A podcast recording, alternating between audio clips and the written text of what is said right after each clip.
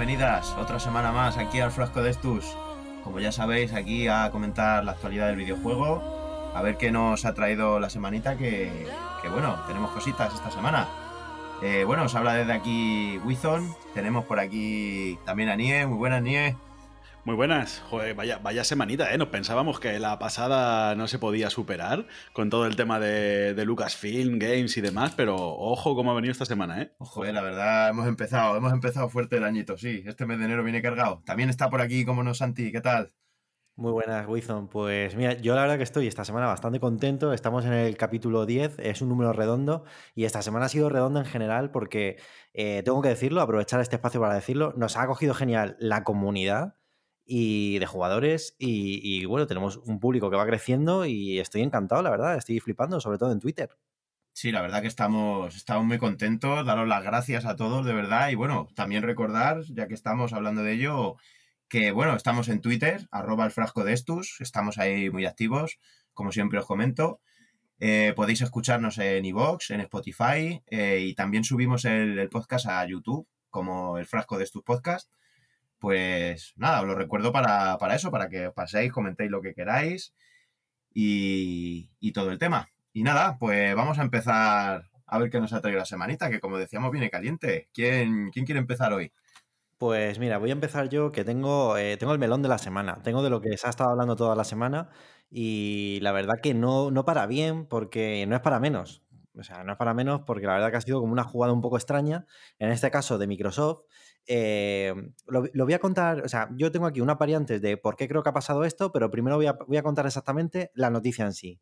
Eh, Xbox eh, comunica que va a subir el precio de Xbox Gold, que es este servicio para jugar en línea que tiene Microsoft, y lo que hace es que lanza esa información y el precio pasaba de ser, eh, bueno, pues con los diferentes rangos de precios, si me voy al año, para resumir un poquito todo, pasaba de 59,99 euros al año, pasaba a 120 euros al año. Eh, ¿Qué pasa? Que primero lanzan esa información y luego se retractan eh, a las pocas horas. Ya pues dicen, oye, que esto finalmente no va a ser así, eh, de, mantenemos los precios, hemos escuchado a la comunidad, y bueno, pues también comentar que mm, los juegos free to play se pueden jugar libres, ¿no? Esa, esa es la noticia tal cual ha sido. Eh, o sea, me refiero a los juegos free to play, quiero decir que no entran dentro de, esta restricción. Vale.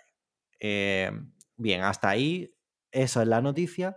Y aquí esto, pues tiene muchas lecturas, porque claro, la gente se le ha echado al cuello, pero también hay otros que dicen, oye, pues también han escuchado a los jugadores y pues eso también está bien, porque si ellos querían, pretendían hacer esto, este movimiento, y al ver que hay quejas y la repercusión negativa han escuchado a los jugadores, muy bien por parte de Microsoft. Bueno, pues yo voy a poner tres escenarios de tres cosas que creo que, que son las que han podido pasar aquí, ¿vale? Y todas son mal, ¿eh? Porque para mí, para mí, para mi parecer, todas son mal. O sea, no hay, no hay nada positivo aquí, pero bueno. Eh, una, un escenario sería que la subida de precio haya sido predeterminada, o sea, es decir, ellos ya lo tenían clarísimo que lo iban a subir y que fuese para forzar que la gente, al subir el precio del Gold, se tuviese que comprar el Ultimate. Porque al final, si tú equiparas el servicio del Ultimate con una diferencia de precio mínima o igual a la del Gold, pues la gente va a preferir pasarse al Ultimate y tener esos juegos y tener esas prestaciones de más.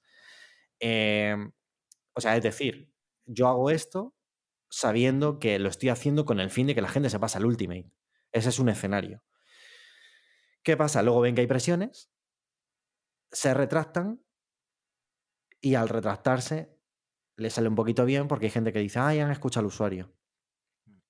Esa es una, eso es un escenario, ¿vale? Otro escenario que planteo es, eh, hacen la subida eh, premeditada completamente, sabiendo que esto va a ser algo que va a, a causar un aluvión de críticas, precisamente para ellos mismos retractarse y ganar luego ese favor de la comunidad de, chicos, os hemos escuchado, eh, sois maravillosos, os hemos fallado, porque de hecho el mensaje de Twitter sí que es verdad que era, era muy bueno, el de la, cuando, cuando se retractaban decían que no habían estado a la altura, que tal, que chapó en ese sentido. Y al final convierten una noticia mala en una buena y lo que están haciendo es pues que, que quede ese posillo de sabor de boca de, oye, han pensado en nosotros. Sí, el movimiento del queda bien, ¿no? Ahí que para quedar bien con todo el mundo nos ponen en el peor caso posible Claro. y luego, "Ah, no, es que somos, somos muy buenos, tranquilos. Eso La es hemos lo- liado. En esta segunda opción, lo que quiero decir es, ellos ya premeditan que van a dar marcha atrás. En la primera no. En la primera es, les, les sale mal y tienen que dar marcha atrás. ¿vale? Sí. Entonces, en cualquiera de estas dos yo digo, oye, eh, o sea, nadie les ha dicho esto no es buena idea, porque no es buena idea ninguna de las dos. O sea, que mm, ya no lo digo a nivel esto, no me centro en esto, ¿vale? Sino me centro a, eh, a nivel de una multinacional eh, que diga una cosa y la desmienta en horas, eh, el mal aspecto que creo que da, o sea, la poca, no sé cómo decirte, queda como que da poquita credibilidad y luego aparte el contexto donde lanzan esto, donde lo que más quieren vender es su Game Pass y sus servicios online, porque precisamente no hay muchos juegos y están vendiendo la experiencia de juego y están vendiendo este tipo de servicios, es mal timing para subir el precio y ya no solo por eso, ya no solo porque acabas de lanzar una consola que no tiene juegos de salida, o que bueno, tiene un de Medium, tiene tal, muy poquito, sino porque a nivel mundial hay una pandemia donde no es nada popular doblar el precio de un servicio. Entonces creo que el timing está mal hecho. Por otro lado, diré que sí que es cierto que eh, he visto un- una, corriente masiva de críticas, porque también hay mucha gente que solamente vive para hablar de otros y de lo que hacen mal y de tal. Pero cuando suben, por ejemplo, el precio de la luz, que es un bien básico, eh, no veo a nadie criticando así, ni con esa fuerza, ni con esa contundencia. Entonces, lo que quiero decir es, eh, a ti cuando te suben el precio de la luz, no te van a escuchar. Van a coger el precio de la luz, lo van a subir y se acabado. Y eso es un bien básico. Pero luego, con algo así, tampoco le puedo dar el palo del todo. O sea, quiero decir, a nivel empresarial me parece una faena, me parece mal lo que han hecho. Y, o sea, me parece que pierden credibilidad y todo lo que hemos comentado. Pero sí que es cierto que eh, si lo han hecho porque realmente se han equivocado, mejor que lo hayan bajado. O sea, eso está claro. O sea, mejor que lo, no bajado, mejor que lo hayan dejado como está. O sea, no sé si me entendéis. El precio de la luz no te lo van a dar a debate. Ni aunque la gente se ponga en Twitter a decir cosas. Pero es que son cosas diferentes. Evidentemente Son cosas- diferentes. Es- Esto, esto es un, lo otro es un bien necesario, un bien básico y, y- y esto no. Pero más a mi favor, ¿eh? eh ni en ese sentido. No sé si, no sé si me entiendes por dónde voy. Sí, sí, sí. No sé sí, si pero me- que yo creo que no, son muy comparables en ese sentido, ¿no? Como No, que- mm, no quiero que parezca la demagogia fácil, pero yo lo he visto claro, ¿eh? He dicho, ostras, aquí de repente he visto como una avalancha, tal, no sé cuánto, y, eh, o sea, en otras cosas, olvídate el ejemplo que he puesto, sino que en otras cosas no te dan esa elección, ni esa posibilidad, ni no te escuchan, o sea, no es que te den, aquí tampoco había posibilidad, sino que no te escuchan y se ha acabado. Lo hacen y fuera. Sí, es como decir, no, a lo mejor si equipos hubiera decidido realmente que sí que lo iban a subir, lo suben eh, y es lo que hay y punto. Y o, o lo coges o no lo coges. Pero claro, habiendo esto que han hecho de anunciándolo en un día y, y al día siguiente dimintiéndolo, pues es que si es que ellos mismos están diciendo que eso no iba a ser así. Pero ¿de vosotros de verdad pensáis que eh, Microsoft, una multinacional como ellos, que han hecho una estrategia de marketing para la venta de, de- de las series espectacular, pero muchísimo mejor que la de, de PlayStation de lejos? O sea, pero así lo digo, así de claro. Y bueno, yo al final he comprado PlayStation, pero la campaña que hizo Microsoft era brutal. ¿De verdad pensáis que han fallado en eso sin saber que eso, es- eso no era popular y que eso no iba a ningún lado? Yo es que esto no lo veo como, como un fallo, pero, pero para nada, ¿eh? Lo veo, de hecho, una jugada maestra por parte de, de Microsoft. Es decir, ellos, para mí esto es un poco la mezcla de los dos escenarios que tú has comentado. O sea, Eh, iba a comentar un tercero, que es que realmente lo hagan para ver si colaba y para ver por dónde salía la. para ver por dónde explotaba la bola, Pues, ¿no? pues entonces no es una mezcla. Lo que yo te quiero comentar no es una mezcla de los dos, es una mezcla de los tres. Para mí esto es un, un globo sonda, como se suele decir. Esto es un globo sonda para ver cómo reacciona la comunidad. Y siempre teniendo el as bajo la manga de decir, pues en cualquier caso, si la comunidad se lo toma mal, nos retractamos, decimos que como los usuarios se han quejado, lo, lo retiramos. Aparte ponemos los juegos free to play, o sea, no es solo que los retiremos, sino que damos una ventaja más, poniendo el tema de que los juegos free to play ya no necesitan el gol. Eh, y, así nos llevamos al, público, o sea, quedamos como los buenos. Entonces, para mí es que es un. Empresarialmente, yo creo que lo veo un movimiento sin, sin fisuras. Sí que es verdad que por el camino puedes perder algo de mala imagen, puedes ganar algo de mala, de mala imagen o perder un poquito de credibilidad, pero cuando al final tus, tus usuarios sobre todo la, gente que consume sus productos, dice, mira cómo a nosotros sí nos hacen caso. Es como los de, se ha visto mucho con la gente de la guerra de consolas, los de Sony tragáis con todo y en Microsoft mira como cuando nos quejamos nos hacen caso. Ya, pero eh, estoy, contigo en que les ha salido bien, pero sí que es verdad que lo veo como... Joder, eh, está, está, está, clarísimo que es pensado. O sea, vuelvo a lo mismo después de lo que han hecho, la estrategia que han hecho para vender la consola, esto que han hecho ahora no es un fallo tal. Pero sí que es verdad que, por ejemplo, vimos cómo anunciaban este Fall Guys y luego decían, no, que nos hemos equivocado, que escucha, que, eh, que no, que era Among Us, el anuncio que queríamos. O sea, dijeron como que salía en Game Pass, luego dieron marcha atrás. No, no, eh, dieron marcha atrás, no, salió la, gente del, de los desarrolladores y dijeron, pero, pero, ¿qué me estáis contando? Encima que son Joder, no, me sale ahora, macho. Lo, que quiero decir, Nie, con esto es que, igual que pasó eso, y eso sí fue un fallo real, entendemos. O sea, lo que no me quiero pensar es que esta gente está aquí jugando con nuestra marketing, todo es, evidente, porque de hecho estamos hablando de ellos. Pero no me quiero, o sea, me quiero pensar que a lo mejor luego todo es más vulgar y de realmente subieron eso y han pegado un patinazo, que puede ser una opción, ¿eh? Que puede ser una opción, ¿eh? Cuidado. Que no, que no, que no, que esto está perfectamente meditado. Tardaron poquísimo, poquísimo en retractarse. Y con, y con, encima, con lo que dices tú, con una comunicación de, calidad. que no, no, es algo imprevisto, como se ha visto muchas veces, por ejemplo, hace de Project, con comunicados muy atropellados y demás, que esto estaba muy bien preparado. y yo creo que lo, que lo que es un globo sonda, a ver si en las redes sociales eh, esto se entendía como un, bueno, pues no pasa nada, como el Game Pass Ultimate está ese precio, pues nos vamos al Game Pass Ultimate, que le den por culo al Gold. O, o, si por el contrario la gente se le echaba al cuello y decía, esto no puede ser porque tal y que pascual y ellos iban a sopesar en, unas pocas de horas, eh, pues supongo que habrá sido trending topic incluso y, esto habrá levantado muchísimo revuelo. Pero ni mal timing, o sea, lo que te digo. O sea, si eh, no, no, no, mal timing, es una mezcla de todo, ¿eh? y, te, digo por qué no es mal timing para mí. No es mal timing porque Microsoft... por, por, lo que comentas tú de que tiene poquitos juegos, ahora con el de Medium, pues bueno, están un poquito más ahí en, en los medios y demás. Pero sí que es verdad que, otras compañías están copando más los medios que ellos. Entonces, de esta manera también consiguen que se hablen de ellos. Sí, pero a ver, yo por ejemplo lo que os quería comentar, a ver, estoy totalmente de acuerdo en eso que has dicho, Nie, de que la jugada es totalmente una jugada empresarial buenísima. Y lo sería totalmente, tío, si no fuera, bajo mi punto de vista, desde que es tan evidente que es un movimiento totalmente empresarial que precisamente eso es lo que, lo que lo tira a la basura, tío, porque realmente el movimiento es buenísimo por todo lo que has dicho, ¿no? O sea, van a ganar, hicieran lo que hicieran realmente ellos.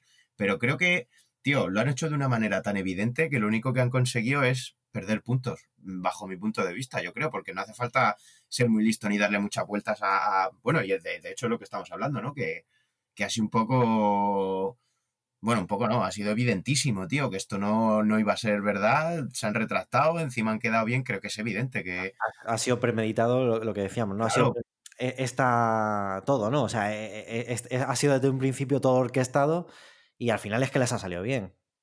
Es que sí, es que sus usuarios, que al final, eh, eh, sus usuarios ya los tienen, o sea, ellos no tienen, con esto que han hecho, sus usuarios se les han ganado más. En plan, mira cómo nos escucha Microsoft. Sí, y encima se ha hablado de, Microsoft, tío, todos estos. Se ha hablado de ello, sí, es decir, tampoco era mucho lo que se arriesgaban a, perder.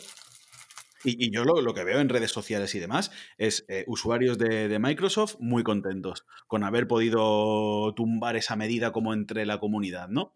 Sí, sí, sí. Y lo triste es eso, que, que se piense que ha sido que ha sido por ello, cuando no lo es que es a lo que voy, y es que es evidente. Yo si fuera un jugador aférrimo de equipos estaría muy molesto, es, lo que quiero decir con esto, no, no hubiera aceptado el hecho de, ala, qué, qué guay, nos han escuchado, porque ¿cuántas veces no se están pidiendo cosas a gritos y no se escuchan? ¿Qué pasa? Que de repente de un día a otro sí se escuchan. Entonces, ¿esto significa también que se escucha a la gente cuando ellos quieren? O yo no estaría contento, es lo que quiero decir. A mí no me. o sea, si lo hubieran camuflado un poco, igual y que me lo pudiera creer, vale, pero siendo tan evidente, tío, yo.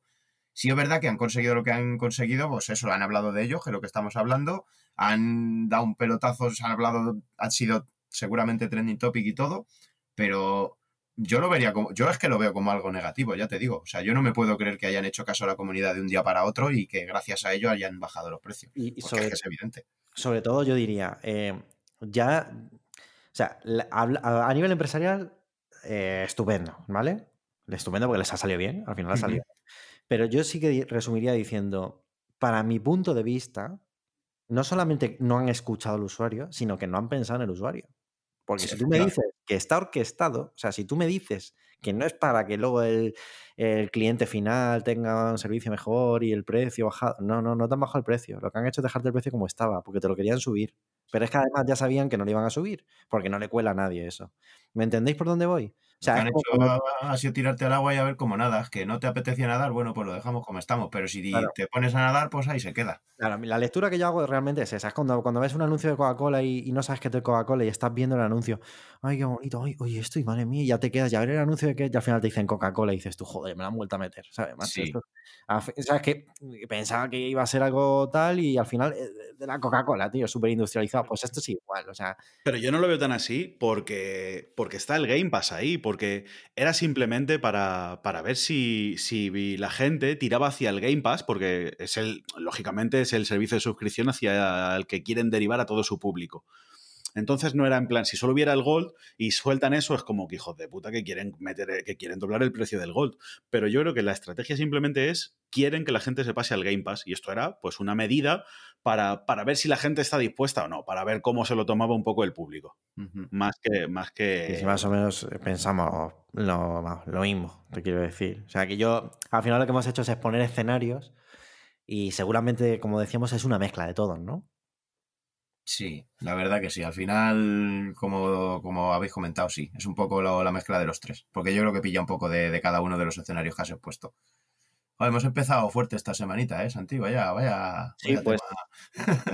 voy, a, voy, a, seguir por aquí, que tengo otra, eh, que es un pues otro meloncete, la verdad. Porque, bueno, eh, la Comisión Europea anuncia que multa a Valve, Bandai, Namco, Capcom, Focus Home, Coach Media y Zenimax por 7,8 millones de euros. Eh, esto viene de que, bueno, pues había como unas restricciones regionales por países, donde lo que hacían es que las store, eh, personas de países del este, por ejemplo, no podían comprar en otras store de fuera, donde los precios fuesen más económicos, que hace todo el mundo, bueno, todo el mundo, que hace mucha gente, que busca en las store los juegos que le gustan y donde estén más baratos van y los compran. Eh, estas empresas que hicieron, pues restringieron ese movimiento, no dejaban que eso se hiciese. ¿Qué pasa? Que como estamos en un mercado que es común, donde es un mercado europeo y donde se rige realmente por unas normas comunes, oye, han dicho a estas empresas, señores, que esto no se puede hacer. O sea, eh, e, e, estos, e, estos clientes pueden comprar, si quieren, en la Store española, por ejemplo, por poner un ejemplo, si lo desean, porque están dentro de un mercado común y no lo podéis hacer. Entonces, al ponerle estas multas, ¿qué pasa? Que a estas empresas tan grandes, la multa que les ponen realmente es irrisoria. O sea, la multa que le ponen realmente es para, como para, no sé cómo explicarlo, un poco como para decir, hey, que esto que estáis haciendo está mal. Un aviso, ¿no? Claro. Realmente. Sí, porque yo, es que es eso, lo veo ridículo. A, Valve le han puesto 1,6, eh, 1,8 millones, porque el 7,8 millones es el total entre todas las compañías. A Valve creo que ha sido más o menos 1,6, 1,8 millones que eso es lo que se saca Gabe Newell del sofá, que sacude el sofá y saca 1,8 millones. Pues, pues, O sea, que, como sanción a una, a una, compañía tan grande no tiene mucho sentido. O sea, que... Ha venido la Comisión Europea y le ha dicho, niño malo, eso no se hace. Y ya está, ya se ha quedado la cosa. Ha sido una regañina y fuera. Un, un paripé un poco, ¿no? Y de hecho... ¿Cómo se, ¿Cómo se, puede solucionar esto? Porque yo digo una cosa, o sea, ¿qué pasa? Que los precios son diferentes al store, ¿no? de los diferentes países pero todos se rigen por un, por un mercado con unas leyes comunes. Bien, eh, ¿pueden decidir las empresas igualar los precios y que al final los consumidores pierdan? Porque, o bueno, o ganen, pero no creo que los bajen. O esto que estoy diciendo es muy descabellado. Hombre, yo pienso, tío, que, a ver, yo desde luego siempre me voy a poner del lado del consumidor. Y es que si hay una ley de mercado que tiene que ser común, tío, pues las empresas tienen que cumplirla, porque va más allá de lo que ellos puedan decidir sobre su producto. Tú cuando lanzas un producto al mercado te, te, te fijas en unas leyes que existen, que existen para eso, para que en teoría esté un poco regulada la cosa, o en teoría esté regulada la cosa, ¿no?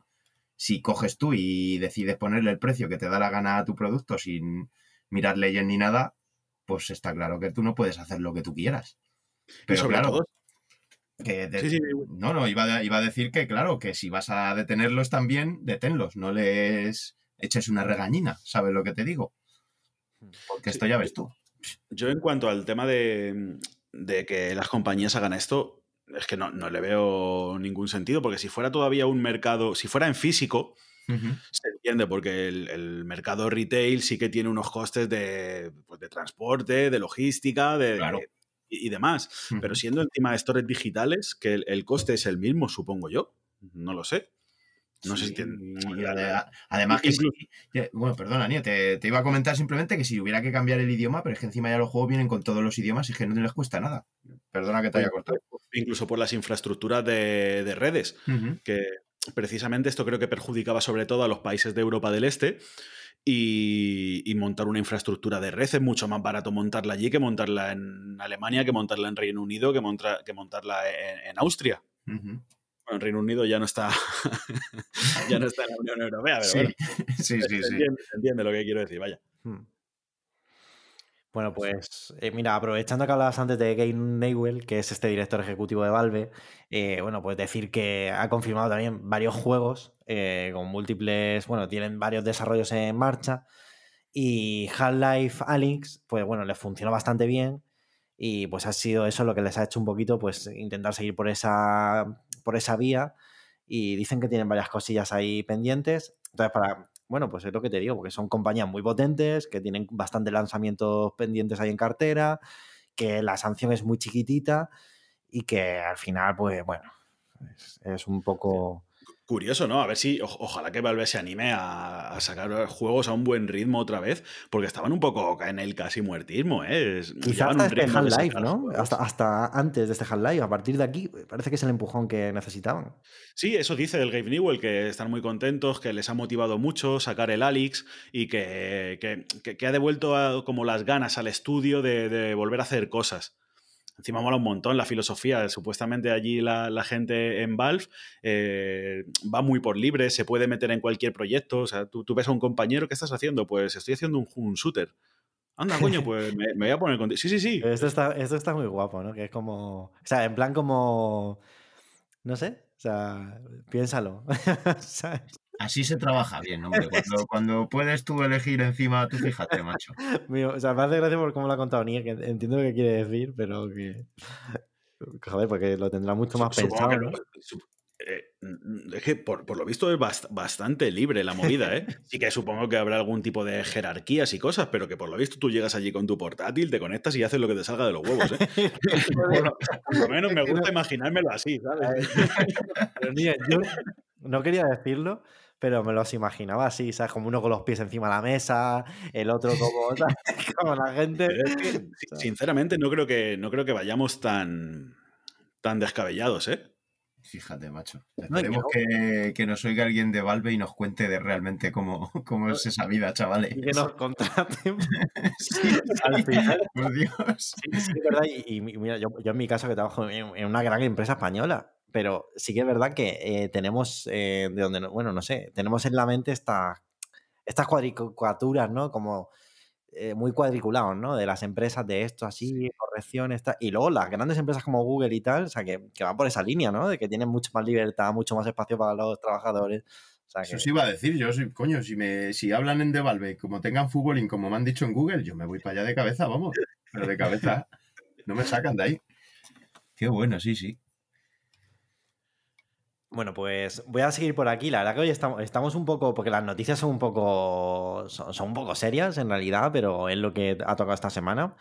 Eh, y bueno, traigo una que la verdad que para mí es muy importante, quería, tenía muchas ganas de traerla, que bueno, es como un estudio que demuestra el efecto positivo de, en los niños con cáncer de los videojuegos.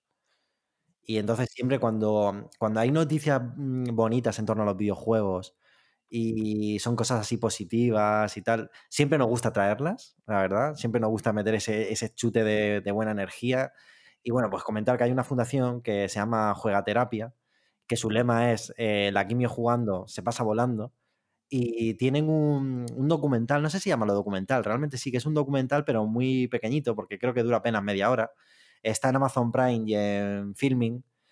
Y bueno, pues lo que están haciendo básicamente, que ahí te lo cuentan, no quiero desvelar mucho, hay algunas caras visibles, no quiero desvelar mucho para que tengáis ganas de verlo y de realmente os metáis, porque es que la, la eh, la labor que hace esta gente es impresionante, pero salen caras eh, reconocidas y salen críos que están pasando esta gran enfermedad y cómo a través de los videojuegos eh, pues lo pueden llevar un poquito mejor.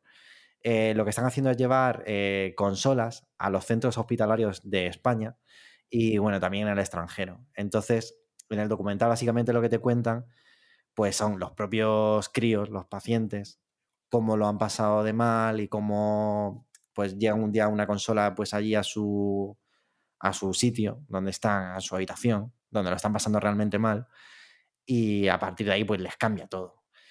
Eh, destacar también que sale María Alonso Puig, que pues es un, es un cirujano, es médico y eh, bueno, yo la verdad que lo he leído mucho, lo he seguido mucho y es un poco el que certifica que esto realmente es así, ¿no? Tenemos una cara visible de un conferenciante que es médico y realmente es como que avala un poco todo este estudio que hacen Además de estar, pues eso, pues colaborando con la fundación, eh, tener ese apoyo de ese vídeo en Amazon Prime, que aconsejo a todo el mundo que lo vea de verdad.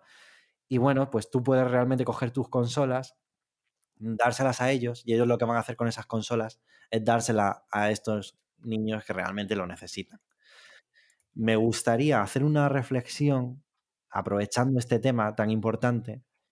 lo voy a decir aquí, vosotros ya lo sabéis, ¿vale? Lo voy a decir un poquito así, tampoco me voy a extender mucho. Yo he empatizado mucho con esto y, la verdad que he llorado mucho viendo ese trocito de vídeo, ya digo, que dura una media hora, porque yo pasé un cáncer y la verdad que he entendido perfectamente el dolor de esos niños, ¿vale? Y lo quiero, como lo he visto tan claro, lo quiero asemejar un poco a cuando tú ves a tu sobrino o a tu hijo que está jugando con el Fortnite y no te hace caso y tú le llamas y vente a cenar y está jugando y ya se lo tienes que decir dos, tres veces y el crío está sordo ahí jugando, pues igual le pasa a estos críos cuando lo están pasando mal y están sufriendo de verdad y, y estás en una situación muy tensa y donde no tiene ganas de hablar, no tiene ganas de nada, pues igual esa absorción a los videojuegos ha hecho que pues, sea mucho más tolerante y mucho más llevadero para ellos. Entonces, solo pido desde aquí a la comunidad que de verdad nos demos cuenta que hay problemas de verdad y que los videojuegos pueden servir para unir de verdad. Entonces, hagamos que esta comunidad, pues, abramos un poquito los ojos, somos afortunados y que veamos la parte positiva, ¿no? Claro que sí, qué bueno, Santi, escuchar este tipo de noticias. Esto lo comento también por meterle un poquito a parte de humor. Primero, escucharlas por, pues, por, obviamente, por todo lo bueno que trae hacia la gente que tiene estos problemas, que no son para nada tonterías. Y segundo, porque está muy bien, después de toda una vida escuchando aquello de apaga eso ya, niño, que te vas a quedar tonto. que haya cositas buenas que por fin hablen bien de, de, esto que tanto nos gusta, la verdad que viene muy bien. Y sobre todo, vamos, eh, ya sabemos lo que tú has dicho, comprobado con, con no, no cualquiera hablando, como, como al fin y al cabo podremos ser nosotros, ¿no? Que, que no somos médicos ni somos nada de esto, pero que sí entendemos ese beneficio porque lo hemos de una manera u otra vivido tú, por ejemplo, muy de cerca, Santi, como has dicho, y, y qué, qué, bueno es escuchar todo esto, de verdad, que, que, aparte de ser una pasión, de que sea una pasión, sea algo que, que, que, tenga un beneficio real para gente con problemas serios. Me parece estupendo, vamos. Pues, pues sí, eso...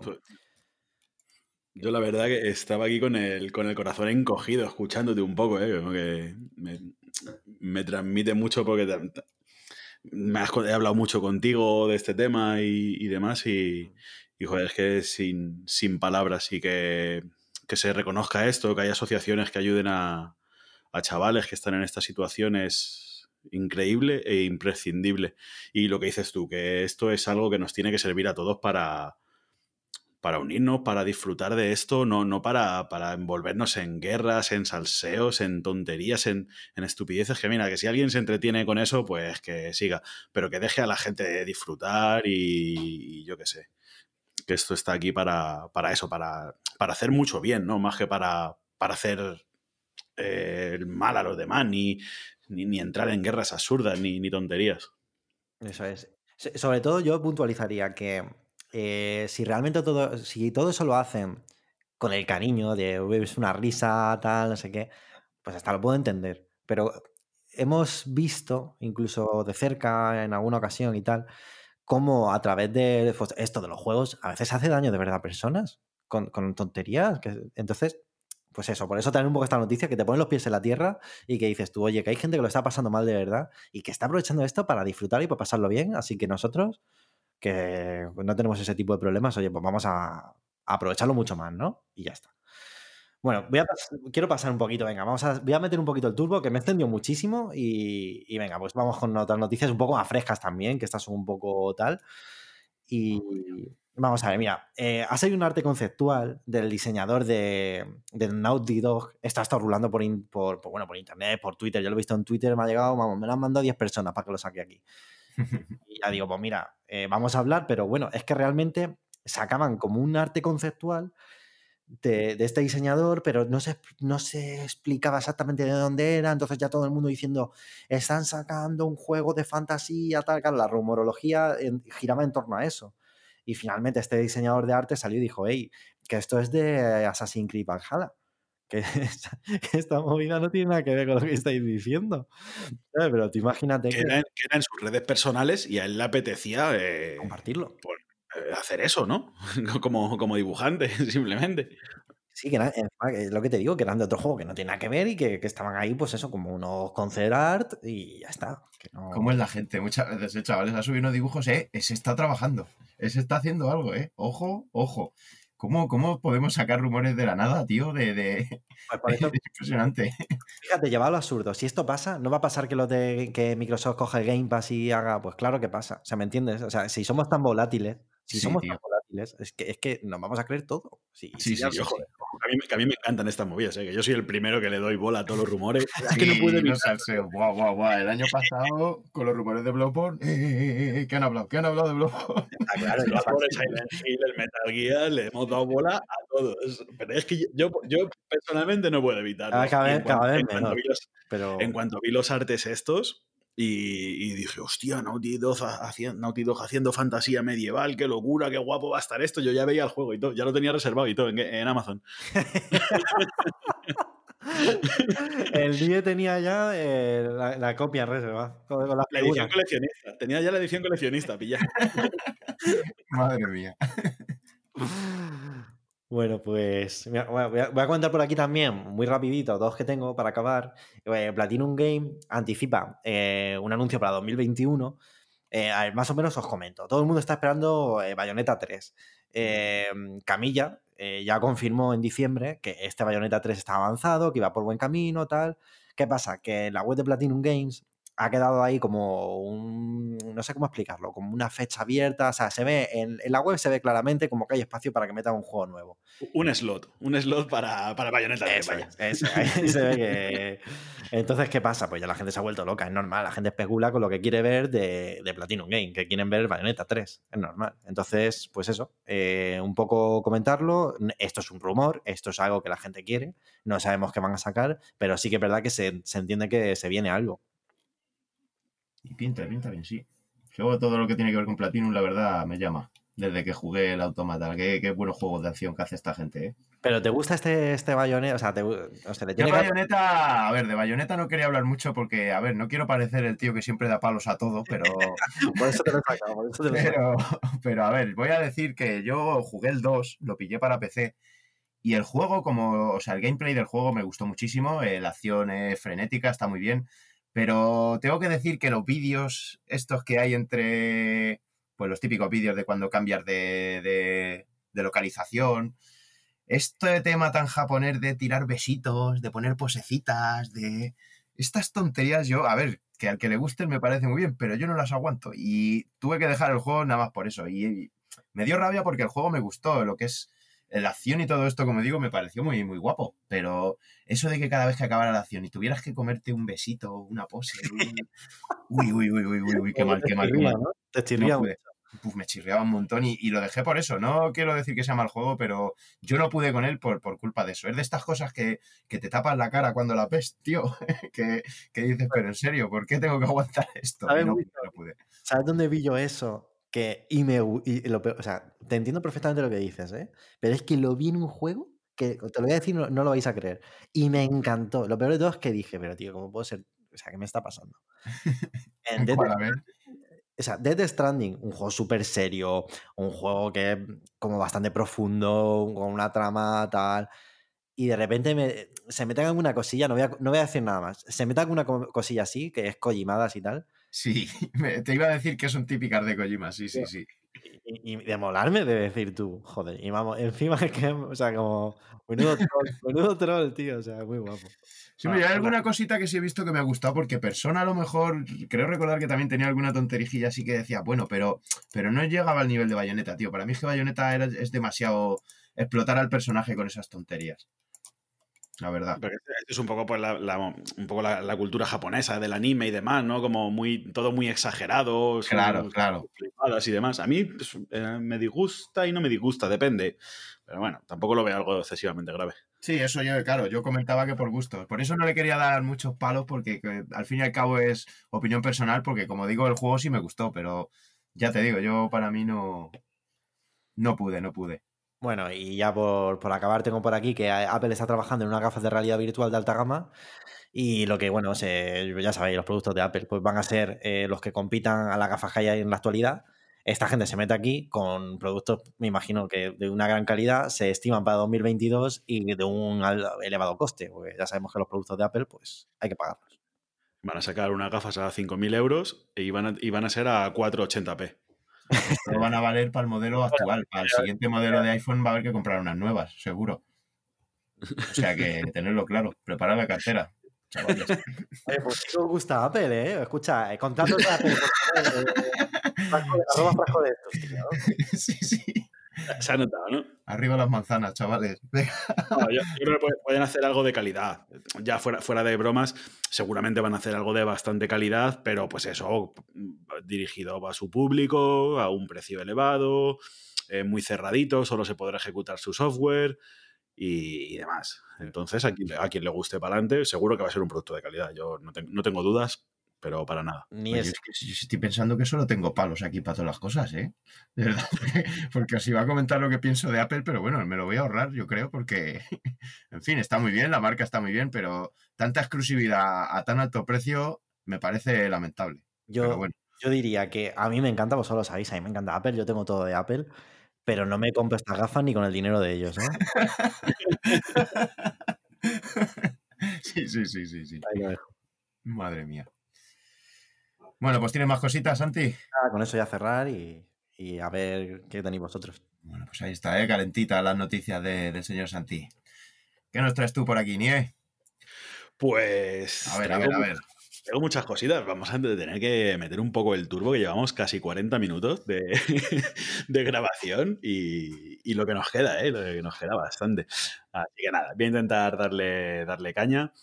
Y nada, lo primero, eh, Visual Arts es un, tengo una noticia de, un estudio interno de Sony, ¿vale? Visual Arts es un estudio, se le confunde con, el, con San Diego, con el estudio de San Diego de Sony, el que hace los MLB y demás de, de béisbol, pero no es este estudio. Eh, Visual Arts se encuentra ubicado en San Diego, porque hay una sede de Sony allí, pero no es el estudio Sony San Diego, eh, sino que es un estudio que habitualmente ha dado apoyo a, otros estudios, o sea, ha estado en The Last of Us 2, ha estado en Ghost of en todos los juegos eh, grandes de, Sony, eh, Visual Arts ha estado de por medio. Se encargan sobre todo de hacer el tema más cinematográfico, todo el tema de mocap, las, las capturas de movimiento y estas cositas, las recreaci- recreaciones faciales y demás. Creo que están muy enfocados a todo ese tema.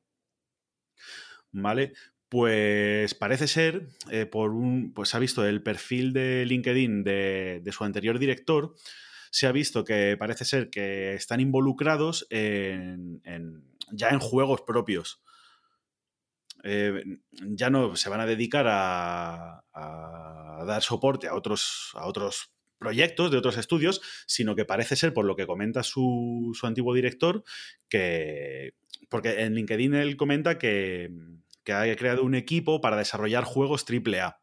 ¿Vale? Y parece ser que están trabajando tanto como en un AAA eh, de nueva generación y de una IP nueva, como en algún juego de sagas ya existentes. Entonces, ¿qué pasa?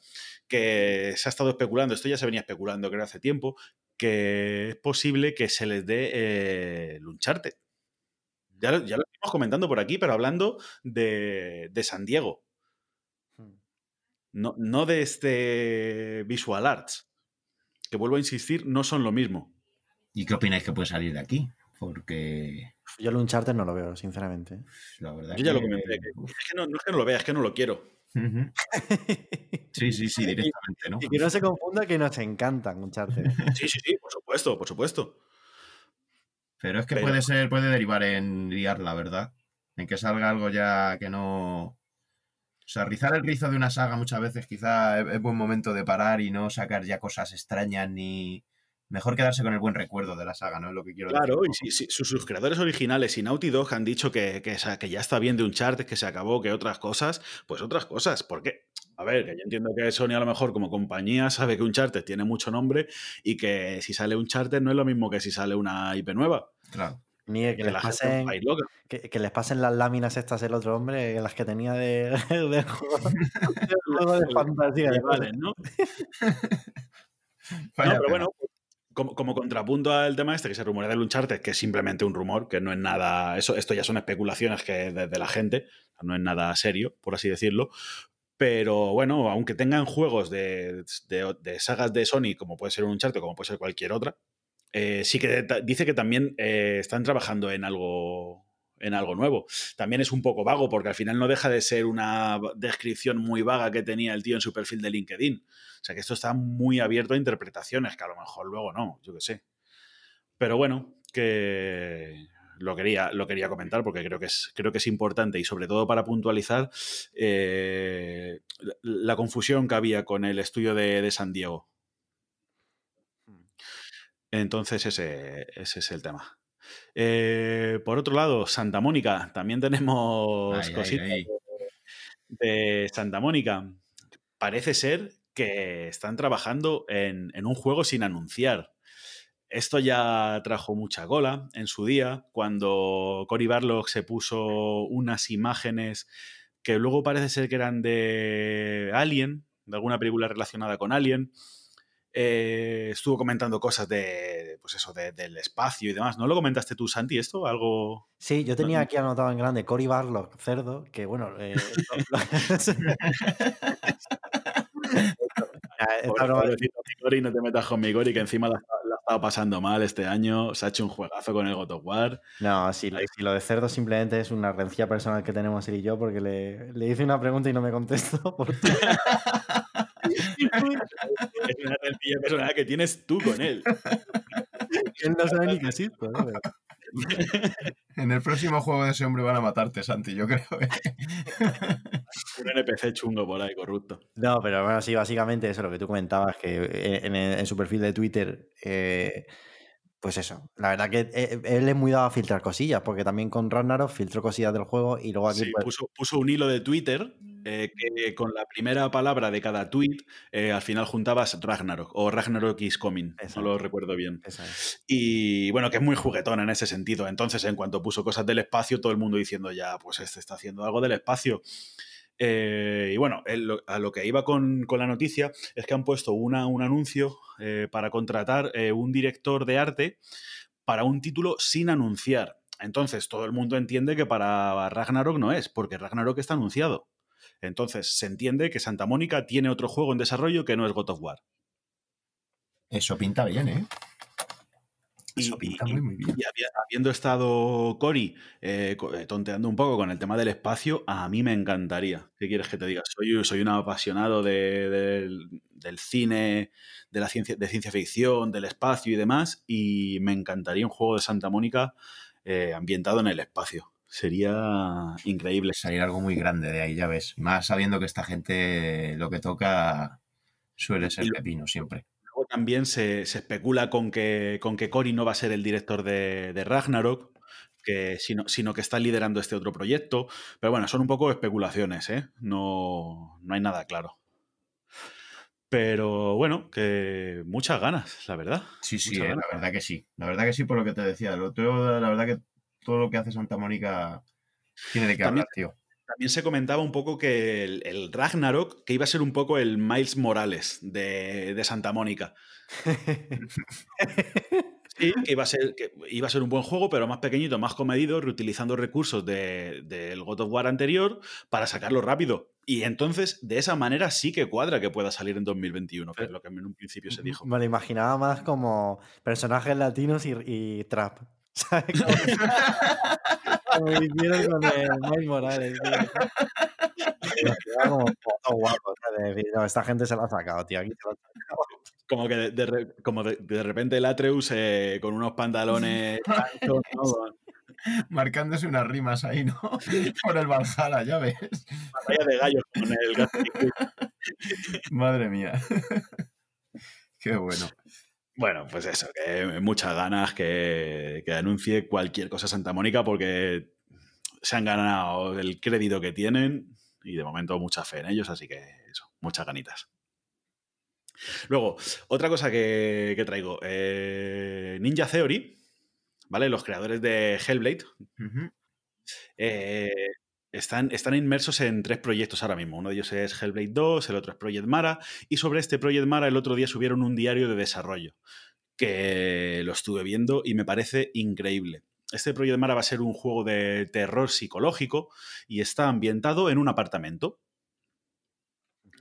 Se supone que va a ser un juego pequeñito, porque si está ambientado en un solo apartamento, va a ser un juego pequeñito, seguramente, una experiencia, pues a lo mejor como el primer Hellblade, o con Sí, sus seis. yo, yo puedo hablar de Ninja Theory, por ejemplo, el primer Hellblade, me lo, o sea, lo pillé un poco a ciegas, no había oído hablar de él ni nada, y es un juego que dura 8 o 9 horas, me duró a mí, y os digo que de, de 10, o sea, para mí de 10, lo que intentan calcar en el juego, todo el tema este de la psicosis y todo esto, o sea, es que lo hacen bien, no, o sea, lo hacen de 10.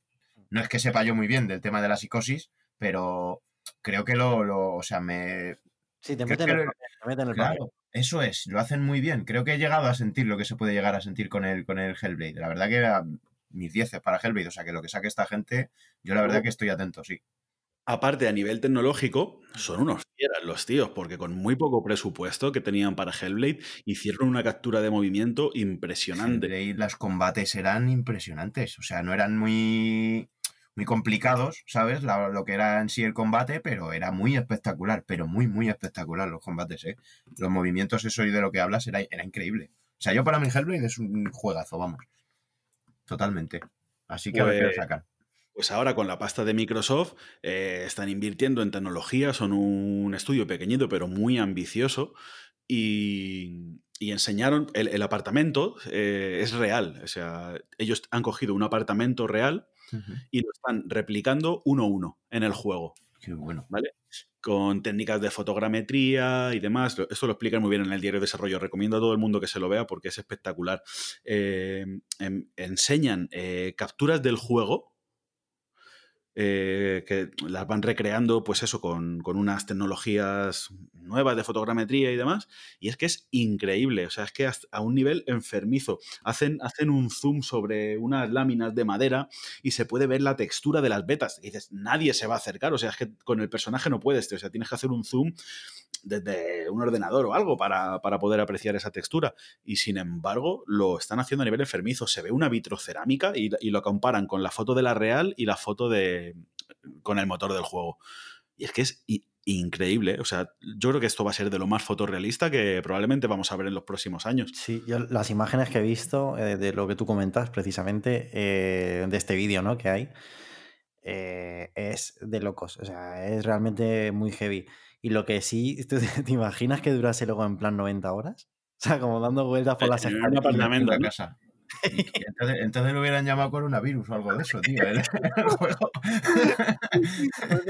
Un confinamiento ahí en el apartamento. O sea, como ellos han dicho, tú no podemos recrear en espacios exteriores ahora, no. ¿Qué tenemos aquí? Escucha, un dormitorio, una hacemos un juego de una casa eh, con lo que tenemos. Mascarillas, ¿sabes? Sí, sí, sí, sí. Vaya tela. Qué guapo. Qué bueno. Pues sí, sí. Esto todavía de momento no tiene fecha y, y bueno, pero que simplemente, pues eso, como recomendación para que le- todo el mundo le eche un vistazo al diario de desarrollo, está en el canal de YouTube de Ninja Theory, es espectacular, la verdad. Así que todo el mundo a darle un clic ahí a- al YouTube de esta gente. A echarle un ojo. Más cositas. Eh, Sumo Digital también está contratando gente para, para dos juegos nuevos. Y, como no, uno de ellos un mundo abierto. Madre mía. Otro Y, más. y según comentan, de una licencia conocida. Eh, no sé, un, un triple A, o sea, le van a meter pasta. No se sabe para quién lo están desarrollando, no se sabe si es para Sony, para Microsoft, si es multiplataforma. Pero, pero bueno, parece ser que el, el Sackboy ha tenido muy buena acogida, que a la gente le ha gustado mucho y están ganando prestigio. Con el Crackdown 3, yo creo que se dieron un poco la hostia. Sí. Y también Y por lo que embargo- prometían, ¿eh? porque es que hicieron una promoción terrible y luego el juego no era tanto. Sí, con todo el tema de la nube y demás, ¿no? Se le fue un poco la olla. Pero, pero igual más a Microsoft que a. Sí, sí, yo creo que sí. Que Perjudicó más al estudio. ¿no? Sí, al final. mm. No lo sé. No, ahí hubo, hubo, hubo bastantes jaleos con, con Crackdown, ¿eh? porque también había una especie de, de estudio creado solo para. eh, yo, yo he visto como co- con los Crackdown ha habido unos jaleos increíbles. Y al final, cuando en los estudios empieza a haber jaleos de este tipo, ya se ha visto que, que salen churros. Y sin embargo, Pero- eh, este Sackboy, como tú decías, a mí es un juego que me ha encantado. Sí, es un proyecto muy sencillito. Y bueno, pues parece ser que la gente está contenta, que les, que les ha salido bien. Muy guapo. Y no sé, tienen, tienen. Hay buenas expectativas, ¿no? Ahora mismo sobre lo que puede hacer Sumo Digital. Pero otro mundo abierto, uff. Qué pereza, ¿eh? Se está acabando la, la era ya de los mundos abiertos. O, o- deberían de empezar a darse cuenta que yo creo que cada vez más gente opina esto de, de esto de los mundos abiertos. Es que hemos tenido ahí un. Nos podemos enterrar en juegos de mundos abiertos si queremos, yo creo, ya hoy en día, ¿eh? Todo tiene que ser mundo abierto y todo tiene que durar 60 horas para ser bueno. Sí, y sí. no, tío, por favor, por favor, para ya. Es que esta semana hemos puesto tweets de, de eso, de anuncios, rumores, filtraciones y, y demás, de, de- y todos mundos abiertos. Todo, todo, todo, todo. Sí, sí, sí, sí. Así que bueno, a ver, a ver qué van anunciando. Pero de momento se sabe, se sabe poco, ¿eh? que están contratando gente para un par de proyectos y, y muy poquito Mundo más. abierto de Sackboy, tío. Madre mía. ¿Te imaginas? Buah, Mm. sí, estaría ahí viendo bien guapo verlo, sí, sí. Que no me extrañaría, ¿eh? Porque ya lo que estamos hablando, hacer mundos abiertos de todo, imagínatelo. Si es que se nos puede venir cualquier cosa, si es que hasta el Den Ring va a ser mundo abierto también ya. Si es que ya no... ¿Qué queda porque sea un mundo abierto? El Super Mario, que también ya lo es, ¿no? O sea que... Pokémon. Pokémon. Pokémon, Pokémon mundo abierto, sí, sí, ya está. Es increíble. Nada. Pues, pues eso. Voy a ir pasando rápido, que, que nos vamos casi a la hora de programa ya, ¿eh? Ojo. Vamos a por ello. Muy por encima. eh, la PUBG Corporation, eh, Krafton, la empresa matriz ¿no? de, que, que tiene este PUBG, eh, ha sido valorada en 27 mil millones de dólares. ¿Eso qué es? No sé si, no sé si somos conscientes no, no. de. Sí, sí, sí. No sé si somos conscientes de, de la cifra que, que estamos barajando. 27 mil millones de dólares. Eh, estamos hablando de que Cenimax, la, la empresa matriz de Bethesda, se ha, la ha comprado Microsoft por 1.500 millones. No sé, yo es que me O sea, para mí ya más de 100.000 euros yo ya me, me- me emborracho. O sea, y ya estas cantidades son... Pues será porque lo valen, está claro. No sé, ¿y en qué se basan, tío, para dar estos valores de... No sé, no Es sé. un poco a nivel, a nivel financiero. Esto salió en Bloomberg. Pues eh, alguna consultora o algo de esto ha estimado el, el valor. Sí que es verdad que pegaron mucho pelotazo con PUBG, han comprado estudios, se tienen el, el, el juego este, el... Ay, no me sale que lo anunciaron hace poquito, el Survival Horror del creador del Dead Space. Mm, Bueno, no, no me sale el nombre, pero bueno, que tienen muchas cositas, han ganado mucho valor, tienen mucho mercado en China, que China es un mercado importantísimo ahora. Y, Qué burrada de dinero, sí, es una burrada de dinero, vamos. Sí, sí, sí. Muchísimo dinero. Y es que cada vez. Yo lo quería traer simplemente como, como curiosidad por, eh, por el dinero que están moviendo los videojuegos. Sí, que cada, y cada día más, desde luego, ¿eh? Que esto va para arriba. Es espectacular, es espectacular. Así que eso, eso era un poquito. Eh, más cosas que traigo. Playdead, el estudio de Limbo y de Inside, eh, está haciendo algo nuevo. Eh, buena noticia. Esto es bueno, esto es bueno. algo nuevo. Eh, y es, es raro porque parece ser que es un juego en tercera persona Se y, de, de ciencia ficción que se van a ale- parece que se van a alejar un, un poquito de- del indie pequeñito y demás, que se quieren meter ya a los triples A's también. Y no lo veo mal, ¿eh? porque creo que son gente con Que talento. se metan a, a- a los mundos abiertos de 90 horas, tío. Me lo, has- me lo has- me lo has quitado de, de la boca. ¿Sabéis qué tipo de juego va a ser? Sí, sí, Un mundo abierto. Anda, fíjate. Me. Madre mía. Para que se metan a jugar, madre mía. Pues no sé, a ver qué hacen, porque la verdad que lo que han estado haciendo hasta ahora, muy bueno, ¿eh? La verdad que sí que hay talento, como decía Nia, así que a ver qué, qué nos trae esta gentecilla, la verdad. Son un estudio muy talentoso. Y la verdad que si, si ellos sacan un mundo abierto, pues para adelante. Porque, no sé, a mí me caen muy bien esta gente. Son. Un saludo, ey. Y que aparte, también no es lo mismo esperarse un mundo abierto AAA, que yo creo que ahí sí que pecan todos igual, que un mundo abierto de un estudio indie, tío. Que los estudios indie, como ya hablamos en otros programas, son los que están trayendo realmente en esta generación la- las novedades, las nuevas ideas y, y lo mejor, yo creo, vamos. Así que a ver, ¿qué hacen esta gente con un mundo libre? Supongo que le darán su toque, porque hay dos, dos hardware publicados y son muy de su rollo. Son en, en blanco y negro y muy de su rollo. Así que si hacen un mundo abierto, pero que sea radicalmente diferente a lo que conocemos, o sea, que tienen una idea rompedora, puede ser, ¿eh? Porque esta gente tiene muy buenas ideas. Claro, y- claro, por ahí, por ahí va yo, eso es. Por, por el tema de que el tema indie, esta gente, mira, do- las dos cosas que han hecho han estado ahí arriba, porque Limbo y Inside son, son indies conocidos.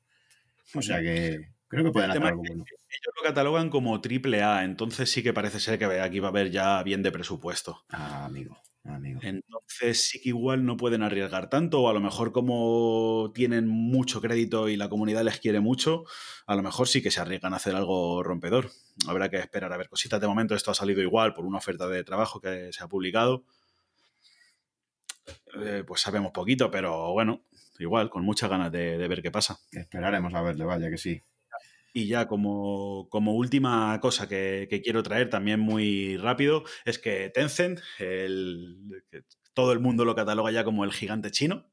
Esa expresión, ¿no? Tan- un, poco, un poco odiosa. Pero bueno, el gigante chino eh, ha comprado gran parte de, de Clay, que es el estudio desarrollador de Don't Starve. Lo traigo lo primero porque me gusta mucho Don't Starve. Sí, yo lo jugué contigo y con Chiqui, además, en lo poco que he jugado a ese juego y la verdad que estaba, estaba divertido el jueguecillo, ¿eh? Mucho, además. Lo, pi- lo pillé al principio de Play 4 y igual le metí 100 horas. ¿eh? Sí, sí, sí, sí, sí. Yo me acuerdo que tú y Chiqui estabais enganchadísimos y me eché una partidilla con vosotros, pero la verdad que no jugué mucho, pero lo poco que vi sí que me, me gustó, ¿eh? Muy bonito el juego, además, muy divertido. Sí, tiene una estética muy de Tim Burton. Sí, y, sí, sí. y bueno, yo- me, gusta este estudio también, me caen bien, joder. y, y eso, y, y Tencent no ha, comprado la, no ha comprado el estudio por completo, pero ha comprado una parte mayoritaria de las acciones. Y también es curioso por eso, porque Tencent no para de comprar cosas. Ya es el mayor distribuidor de videojuegos del mundo, ¿eh? Ojo. Fíjate. que, que- que no, lo, no, no lo llegamos a asimilar, ¿no? Como que una empresa china es el mayor distribuidor de videojuegos del mundo. La verdad que cuesta creerlo, sí, ¿eh? Entendemos el mundo del videojuego con una visión muy occidentalizada, ¿no? Por, sobre todo por el tipo de videojuegos que nos llegan y demás. Sí que es verdad que ya lo hemos comentado por aquí por el podcast, hay estudios chinos haciendo cositas curiosas, pero, pero bueno, tenemos, todavía tenemos una visión muy occidentalizada del medio, yo creo. Y, y asimilar que, que Tencent, pues eso, el mayor distribuidor del mundo, todavía cuesta, cuesta digerirlo. Y no lo digo, no lo digo como algo malo, no, por- no lo digo como algo malo, sobre todo porque sean chinos. Me parece algo malo a nivel de que las megacorporaciones que empiezan a aglutinar tanto dinero, tanto poder, tanta capacidad de decisión, eh, no suele traer nada bueno. pero, pero bueno, Si es que- por ese hecho, no, no por el hecho de que sean chinos en sí. no deja de... No porque ha podido, ha podido parecer eso, por eso quería puntualizar. Ya. Sí, sí, claro, claro. Pero me, ha hecho gracia eh, por cómo lo decían, ¿no? Pero que está, claro, está claro. Pero que sobre todo es, vamos a ver, esto es un mercado, no deja de ser un mercado y eh, pues es un mercado como otro cualquiera, que mueve muchísimo dinero, que cada vez va más, que ya lo lleva demostrando un montón de tiempo y pues ya se meten, pues eso, y eh, o sea, estas cosas irán pasando y iremos viendo muchos cambios, yo creo. Eh, a lo mejor no tanto en la industria del videojuego, a ver cómo lo explico, pueden cambiar los dueños. Luego, más o menos, yo creo que va a ir todo por los mismos derroteros, porque los gustos al final de los públicos luego son, son muy diferentes en un continente, en otro y tal. Pero los dueños, pues que sean un gran magnate de, la industria china, pues, pues me Y sobre todo que esta gente eh, lo verá como inversión puramente, Claro. ¿no? Como que a nivel, ellos ni siquiera se meterán en decisiones artísticas. Nada. A lo mejor un poco con el tema de la censura para que el mercado chino acepte ciertos productos o con cambios en algunos productos para que el mercado chino lo- los acepte. Lo sabemos que el gobierno chino es muy... eh, tiene, tiene órganos censores y son muy cerrados muy conservador en este aspecto, sí. con lo que entra y lo que no entra en el país. Entonces eso sí que puede perjudicar un poco eh, a la visión artística de los creadores. Pero, pero bueno, no sé, es que son, son propietarios de, de Riot. Y Riot ahí sigue. eh, tienen gran parte de, de- de las acciones de, de Epic, de Activision Blizzard. Sí, sí, no sí, sé. sí. lo has- lo- tiene. por poner una semejanza, es un poco lo que está pasando en, en- en los deportes, ¿no? También, como cuando eh, se compran jugadores- equipos de fútbol, ¿no? Directamente. Y los compran gente que viene de fuera y te compran el Paris Saint Germain. Y lo- para ellos es un negocio, puro y duro. O sea, Ujú. es, es- es- o, in- o incluso el tema de, de Disney. Lo que pasa es que Disney sí que tiene igual un poco de más implicación a nivel artístico, pero igual Disney se ha convertido en una megacorporación que está comprando todo lo que, lo que hay a su alrededor, está absorbiéndolo todo como un agujero negro. pues sí. Sí, sí, sí, está claro. Así Bueno. pues ahí lo tenemos. ¿Que alguna cosita más tenemos por ahí, Nie? No, esto era lo que he traído hoy, muy serio, ¿no? Todo lo que he traído hoy, joder. Sí, sí, la verdad que sí. Muy bien, hay muy buenas noticias también con lo de Santa Mónica, con todo esto. Interesantes. Y ya, ya comentábamos que esta semana viene cargadita, sí. Pues voy a empezar yo a ver qué os parece lo que os traigo. Que traigo aquí un par de anuncios de jueguecitos. Como siempre, ya sabéis que a mí me gusta los juegos que me llaman la atención, los intento anunciar y un par de cositas también interesantes. Voy a empezar pues anunciando uno de estos jueguecitos que digo. Eh, y voy a empezar por Ocean's Heart. Eh, bueno, Ocean's Heart es un juego que eh, está basado, muy basado en la saga de The Legend of Zelda, sobre todo en los, pues, los Zeldas de Super Nintendo Game Boy, estos que se veían en dos dimensiones, y ha sido creado por el, por el, desarrollador, el desarrollador Max Mrath. No es que esté borracho, es que no sé cómo leerlo esto. Max Mrath. Eh, a ver, este, este señor es conocido porque hizo un, un remake eh, muy conocido de, de Bloodborne, eh, que se llamaba Town. No sé si vosotros lo conocéis, chavales. La verdad que no. No, Pues os recomiendo que lo veáis porque, pues eso, imaginaros un Bloodborne estilo Zelda de dos dimensiones. Y además muy, muy fiel, muy recreado Yarnam y todo esto. eh, es muy curioso, ¿eh? Os, recomiendo que lo veáis. Y bueno, pues comentaros de Ocean's Heart, eh, eso, muy basado en Zelda. Eh, la historia nos pone en la piel de la joven Tilia y tendremos que investigar un archipiélago de islas. Y bueno, si habéis jugado a los Zeldas, os podéis imaginar, va a tener mucho puzzle, mucho tema de usar objetos en ciertos lugares para avanzar. En fin, un juego muy interesante. A mí este tipo de juegos tengo que decir que me gustan mucho. Pues todo e- es el rol que he jugado de cuando era pequeño en la Super Nintendo y este tipo de juegos me encantan. Así que deciros que está en Steam y en GOG por un precio de solo 15 euritos. Así que tampoco es un gran desembolso. Y bueno, pues muy recomendable. No sé si vosotros lo habréis visto, habéis visto algún tráiler o algo, chavales, si lo conocéis. Este Ocean's Heart. sí, yo- Eh, lo, lo he visto, me pareció un poco... Al, al principio cuando lo vi, la primera reacción fue como, "Oh, joder, otra copia del Zelda, tío. eso sí. justo iba a decir eso, sí. Eh, Lo vi de manera negativa, pero cuando vi que es desarrollado por una persona y el rollo que lleva, que es más un tributo que, que una explotación del, del juego en sí, u- como un clon, me, me parece mucho más grave lo de... el- Ay, madre, joder. no se te viene. ¿Cómo estoy hoy con los nombres? Eh, el, el juego que lo está petando ahora, tío, el, el free to play, que, con la estética de Zelda. Ah, el Sí. Genshin Impact. Sí, sí, sí. A ver, vaya, vaya, ¿cómo Sí. estoy?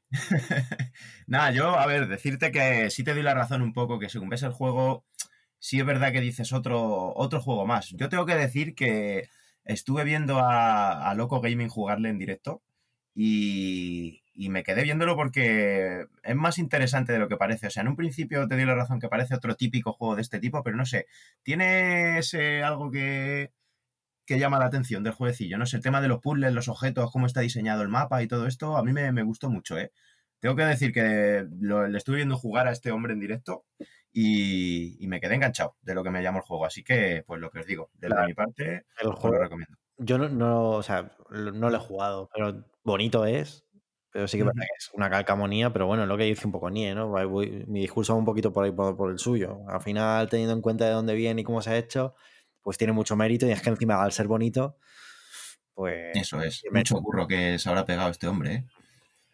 Oye, y, y- y lo estoy viendo ahora mismo. Me iba a comprar el Town en directo y me he metido en itch.io y es gratis el Es- juego. Claro, claro. Es es que no, a ver, no es un juego completo, digamos. Hay, eh, hay alguna zona hecha, pero no, digamos que no hizo el juego completo. No, pero me, lo- estoy descargando en directo, me lo estoy instalando. Sí, sí, sí, sí, sí, eh, es gratuito y todo esto. Ya te digo que no es un juego que llegó a completar, eh, fue más una prueba que hizo este hombre, ¿sabes? Pero es muy curioso, ¿eh? Yo, yo os digo, recomiendo que lo, lo echéis un ojo porque es curioso ver Bloodborne eh, en dos dimensiones, la verdad, mucho, sobre todo para los que nos gusta tanto. Y bueno, esto era el primer jueguecito que os traigo. Ahora, bueno, voy a hablar de Tomonobu Itagaki, que no sé si lo conoceréis. A ver, os pongo primero la premisa. Tomonobu Itagaki eh, es un japonés, un desarrollador que tuvo mucha incidencia, sobre todo por los años 2000. Eh, creó la saga de Adora Life, eh, que bueno, es muy conocida, ya sabéis, un fighting game. Y aparte retomó la saga Ninja Gaiden, que era una saga en 2D, eh, así un poco plataformera, muy difícil. Y bueno, eh, creó la saga Ninja Gaiden prácticamente de cero porque hizo un juego, un hack and slash en, en 3D, que a día de hoy sigo pensando que es de los mejores que existen, bajo mi punto de vista. Y bueno, eh, hace tiempo que no sabíamos nada de él. Lle- Llevó unos años, quiso sacar un juego que creo que llegó a salir, pero no tuvo mu- mucho éxito y como que estuvo muy apartado. En Wii U sacó el último juego y al, ser un fracaso la consola, pues fue un fracaso. Efectivamente. Pues esta semana eh, hemos tenido noticias. En un principio eh, salió diciendo este hombre que, que le encantaría volver a trabajar y que, bueno, que pues por supuesto le gustaría volver a trabajar con Microsoft, que fue donde hizo esto Ninja Gaiden que os comentaba. Pero, eh, pues creo que así un día o dos después, este hombre, Takashi Mochizuki de Bloomberg, nos ha confirmado que no va a ser un exclusivo de Xbox, como se podía pensar en un principio por las palabras de Itagaki, sino que va a ser multiplataforma. Estaría en PlayStation 5, en Xbox Series y en PC. Así que yo, por mi parte, espero muchísimo el trabajo de este hombre porque ya os digo que tengo a Ninja Gaiden como uno de los grandes juegos que incluso podía haber metido en el top este que hicimos hace unas semanitas porque entraría perfectamente. Y bueno, a ver qué nos trae, porque ya os digo que este hombre sabe lo que se hace, lo que juega suyo es impresionante. Te diré una cosa, Wizon, también sabe lo que se hace en el pelo, porque tiene una, una peluca. Sí, sí, sí. O sea, eh, es que han pasado 20 años y, Y sigue con su pedazo. o sea, que, que yo, tío, eh, o sea, me voy, van pasando los años, y más rizado, y es espectacular. O sea, eh, los Es que, juegos Santi, como tu pelo, de la misma calidad. Ahora se entiende por qué no has, no has ido haciendo videojuegos. Desarrollar un videojuego y mantener ese pelazo es mucho trabajo, ¿eh? es mucho curro. Y bueno, añadiros también, siguiendo un poco con lo de Itagaki, añadiros también que, bueno, hemos tenido una entrevista con el señor Fumihiko Yasuda, el director de, de Neo 2, eh, hablando un poquito pues, sobre el futuro de, la compañía. Eh, nos ha comentado pues, que de momento no tienen pensado continuar con la saga Neo, que sí que quieren eh, retomar a, a Ryu Hayabusa, el protagonista de este Ninja Gaiden, porque, bueno, es, un, es una marca prácticamente de, de esta gente. Eh, está, sa- salió en un principio de Dead or Alive, eh, lo que es el personaje, y a partir se, empezaron a hacer cameos en otros videojuegos, incluso tuvo este videojuego, así que estaría muy bien. También ha hablado porque en septiembre del año pasado fue listado para marzo de 2021 una, una especie de, remasterización de, la trilogía de Ninja Gaiden, que incluiría Ninja Gaiden 1 Sigma, Ninja Gaiden 2 Sigma y Ninja Gaiden 3 Razor's Edge. Pero eh, ha dicho que en principio de momento eso no es así. No ha dicho que sí que habrá futuras noticias sobre la compañía de algún nuevo proyecto, pero en de momento no sabemos más que eso, chavales. Así que, bueno, interesante el futuro, que estos tíos hacen muy buenos juegos, como ya hemos visto, y encima si vuelve Itagaki, yo encantado, por lo como os decía. Pero, pero el Itagaki se ha hecho su propio estudio, no está en el Team Ninja. Eh, no, no, no, claro, claro. Eh, esto lo he enlazado con lo del Team Ninja, pero sí es verdad, eh, perdonadme porque se me ha olvidado comentarlo, que, que Itagaki no. Es, es su. es- o sea, lo haría su bola todo esto, ¿cierto? Sobre todo lo, lo comento porque él no podría volver a hacer un Ninja Gaiden. Los derechos de Ninja Gaiden son de- del Team Ninja. Efectivamente, efectivamente. Sí, se me ha olvidado comentarlo, la verdad, y, y precisamente era un punto importante, sí, sí, sí. Que lo he enlazado por el- con lo del Team Ninja, por eso precisamente, pero se me ha olvidado comentarlo. Y A bueno, pues esto eh, ha no- sido, a ver qué sale, a ver qué sale. El Itagaki, macho. Sí, sí, un tío polémico, ¿eh? Además que ha sido polémico. Yo lo recuerdo de la época que era un tío, un tío polémico. Sobre todo lo del Y- destacar. Y como a Microsoft, ¿eh? que ha dicho, bueno, pues aquí estoy, a mí me gustaría mucho, no sé a vosotros. Ah, Ha tirado la caña y a ver, a ver si pica algo, hombre. Qué, qué jodido, sin sacar un juego con ni nada, así que no, ten- no tendrá el estudio ni montado, tendrá eh, eh, un Word con el nombre del estudio. Claro, y ya está, ya ha dicho, venga, a ver, a ver si nos dice Microsoft algo. Y para adelante. La verdad que sí. Bueno, pues voy a seguir, chavales, con algo muy interesante, ¿eh? Y bueno, Hironobu Sakaguchi, eh, conocido, el que no lo conozca, pues Final Fantasy hasta el 12, creo, si no me equivoco, el creador de los Final Fantasies. Pues bueno, está trabajando eh, en un juego que, que va a salir para, para este Apple Arcade, eh, este exclusivo de, de Apple, o sea, va a salir para móviles, que es lo que quiero decir. Es una pena que no vayamos a tenerlo para consolas, pero lo más llama- llamativo es que este juego se está desarrollando en dioramas. ¿Qué es un diorama? Pues un Belén, por ejemplo, una escena, una maqueta en tres dimensiones. Y la verdad que lo impresionante de esto es que están haciendo así el juego. O sea, vamos a jugar eh, el juego, supongo que en escenarios, eh, como cuento, maquetas reales. Y bueno, esto va a ser, va a ser un bombazo. Eh, nos comentan que llevan tres años de desarrollo.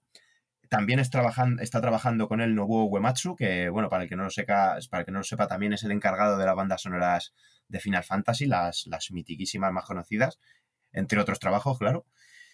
Y bueno, eh, pues esto es un poco lo que, lo que os traigo, este juego que, que nos trae Sakaguchi, que viniendo de Sakaguchi, yo creo que se espera algo bueno, porque además creo que lo último así más llamativo que hizo fue los Odyssey, aunque luego tuvo este Blue Dragon y tal, que no tuvieron tanto éxito, pero se puede sacar algo bonito de aquí, ¿eh? Yo me, me pica mucho la curiosidad con esto de los dioramas, gente. Y, y- y viendo las capturas, qué bonitas, ¿eh? Con, sí, sí, con sí, sí. maquetados que se ven súper realistas y luego el personaje en mitad de ese escenario. Sí, sí, sí, es buenísimo. Tiene una pinta increíble, ¿eh? Qué pena que se vaya a quedar en Apple. La verdad que sí. Y que sea, eso es lo que lo hablábamos fuera de micros, que yo, yo pensaba también que saldría para, para Android, pero no, no. Ese es- va a ser únicamente exclusivo de, de ¿Tiene Apple. algún- lo- para, le, le cogieron, entiendo, eh, para el Apple Ar- Arcade para darle un poco de, de empaque al, a la edición de la porque no tenían poquita cosa y yo creo que esto le puede dar un empujón bastante bueno, así que a ver si nos deja el, el Santi un iPad o algo. Sí, sí, Santi, ya sabéis, a disfrutar el juego con vuestras gafitas No. ¿eh? de realidad virtual. No me gustan los productos de Apple, así que. A ver, este bigotes, el juego de belenes que nos saca, que. A ver, a ver, a ver qué tal los belenes. La verdad que pinta bien, chavales. Bueno, voy a continuar eh, comentando algo sobre Dying Light 2, chavales. Y bueno, ya sabéis, eh, la última noticias, las últimas noticias que tuvimos de este, de este Dying Light fue, en el E3 de 2019. Y bueno, a lo largo de estos años hemos tenido noticias que la verdad que no han sido muy buenas. Eh, han tenido temas de acoso sexuales con guionistas y tal. Pidieron al director de imagen el año pasado también. Pero bueno, ha habido una, una filtración, una imagen que llega desde un distribuidor checo, eh, Xzone, eh, de una edición coleccionista para Dying Light 2. Eh, esta edición incluiría stickers, una linterna, una steelbook, un libro de arte, mapa de localizaciones secretas, postales y una escultura de, de nuestro protagonista. Y todo esto vendría incluido dentro de una caja de coleccionista, ¿vale? ¿Qué nos hace pensar esto? Pues hombre, normalmente cuando anuncian ediciones coleccionistas es que el juego está próximo a salir. Y bueno, pues Personalmente, yo he jugado el 1, no le he acabado, tengo que decir. Muy a mi pesar, no, no sé qué pasó. Creo que no sé si me crucé con Bloodborne o con algún juego de From Software y lo tuve que dejar. Pero os comento que a mí el 1 me gustó mucho. el- eh, implementa un sistema de parkour muy bueno al juego de zombies. O sea que para darle acción a, a los momentos de persecución de zombies y todo esto está muy bien hecho. Y yo la verdad que, que lo espero, este Dying Light 2. No es uno de mis juegos más esperados, pero, pero sí que le espero con ganas. No sé vosotros si conocéis esta saga, chavales. Yo sí, yo me lo pasé, me lo pasé muy, muy, muy bien con el 1. Lo jugué en cooperativo y es que para jugártelo en, en cooperativo es una maravilla. Sí, eh, además yo lo, lo- lo estuve jugando precisamente también cuando lo he jugado solo, ¿vale? Pero cuando más lo he jugado así en cooperativo y el tema de poderle meter esa cooperación también con otra gente que eh, está muy bien, está muy bien, la verdad. Doblaje muy al castellano y todo, muy buen juego. el parkour, la gente por ahí dándote de hostias con los zombies, es que no tiene, no tiene nada malo, la verdad. Era muy bueno, así que la verdad que yo, yo le tengo ganas, ¿eh? Tiene malo toda la mierda que trae detrás el estudio de acosos y rollos y Sí. gente que se que no sé, ¿eh? no sé este juego cómo va a salir. A ver qué pasa, porque también se había hablado incluso de que ni saliera, ¿eh? De, por todos estos problemas que ha tenido. Pero bueno, si veremos a ver qué pasa, porque si está esa foto por ahí, igual la foto la tenían también de hace tiempo y, y se ha recuperado por ahí de algún sitio y la han sacado y, finalmente el juego no sale, que tampoco lo sabemos, pero bueno, da que pensar, ¿no? Había algo. Si tienes ese montaje de la edición coleccionista, yo creo que tiene que estar Claro, próximo, la verdad. esperemos que salga. Y bueno, esta era la, noticia de Daylight. Y bueno, voy a acabar, chavales, por volvemos un poco a este tema que, que parecía que había pasado de moda, pero, pero bueno, seguimos con la pelea. Y es hablar sobre CD Projekt y Cyberpunk. O Cyberpunk. Vamos a acabar por todo lo alto, Wizon, di que sí. Vamos ahí con, con ello y a ver, os comento. eh, esta semana hemos tenido el parche 1.1, ¿vale? Eh, ya comentamos en otro podcast que, bueno, CD Projekt nos obsequió un esquema con cómo iban a trabajar a lo largo de este año. Y bueno, pues hemos llegado al primer punto con este parche 1.1, eh, en el cual hay listado una lista enorme de arreglos de bugs y, eh, y de mejoras y de todo este tema, el, el cual no, no voy a comentar porque igual nos hacía falta otras dos horas de podcast. Pero bueno, lo que quiero comentaros sobre, sobre esto es que pues he podido leer en varios sitios que este parche 1.1 provoca un problema, otro problema, si ya no tenía, en una de las misiones principales. Eh, la misión en inglés Down on the Street, en español sería por las calles. Yo tengo que decir que le estoy retomando ahora y creo que no he llegado a esta misión todavía. Y bueno, eh, hay una solución para, para arreglar este bug. Resulta, os cuento un poco por encima, no voy a deciros tampoco porque tampoco quiero hablar mucho sobre el juego por si alguien no lo ha jugado. Pero bueno, un personaje llamado Takamura nos tiene que hacer una llamada eh, eh, para explicarnos lo de la misión. En el bug se supone que este señor nos llama, pero no nos dice nada de la misión. Y ahí se queda. Y no podemos avanzar en la historia. Por lo visto, el bug se soluciona llamando a, un otra personaje que se llama Judy y esperaríamos 24 horas dentro del juego. Y después de esto, eh, este señor nos llamaría. Lo digo, lo comento por si alguien ha tenido este bug. Eh, por lo visto, de esta manera se soluciona. Ahora, eh, hablando sobre esto, qué mal, ¿no, chavales? Eh, CD Projekt, que después de haberla liado, promete que piden confianza a la gente porque el juego lo van a arreglar, lo van a tal, no sé qué. Y seguimos con lo mismo, chavales. O sea, no quiero dar palos a nadie, pero creo que esto, si es verdad esto, porque yo ya os digo que yo personalmente no he comprobado el bug porque creo que no he llegado, pero si CD Projekt continúa trabajando así, por lo menos mi credibilidad ya está dañada y creo que va, va a reducirse a cero, porque no, no, no sé qué están haciendo realmente, si sacan cosas para arreglar unas y provocar nuevos problemas. No sé cómo lo veis vosotros. Pues yo, sinceramente eh, eh, estoy flipando. Yo no quiero ya saber nada más del juego. Estoy ya cansado un poco de, de las noticias de, de Cyberpunk. Cuando esté bien, lo volveré a jugar y ya está. No. Es que el problema es ese, ni que planteo. Yo es que ya se me plantea, o sea, yo no lo jugué en su día por los problemas estos. He esperado un poco de tiempo. Me pica jugarle porque realmente sí que ahora que me estoy metiendo más en la historia, sí que me está gustando la historia o, o por lo menos pinta bien. Pero es que este tipo de cosas, tío, me echan para atrás. Es que me- se, se te quitan las ganas ya no de jugarle en un futuro, sino de jugarle nunca. Por lo menos a mí, ¿sabes? Mi, mi perspectiva es que me lo pasé, entonces no tengo prisa ni, ni ganas de retomarlo estando así, ni con estas movidas. Entonces mi punto de vista es diferente, pero joder, si no me lo hubiera pasado y estuviera esperando a que la cosa mejorara un poco, sí que igual me, jodía bastante. Claro, eh, de, de hecho, creo que lo comentábamos fuera de micros, estuve jugando el otro día, después de tiempo me pongo a jugar y lo primero que me pasa es que en una misión secundaria se me crasea el juego.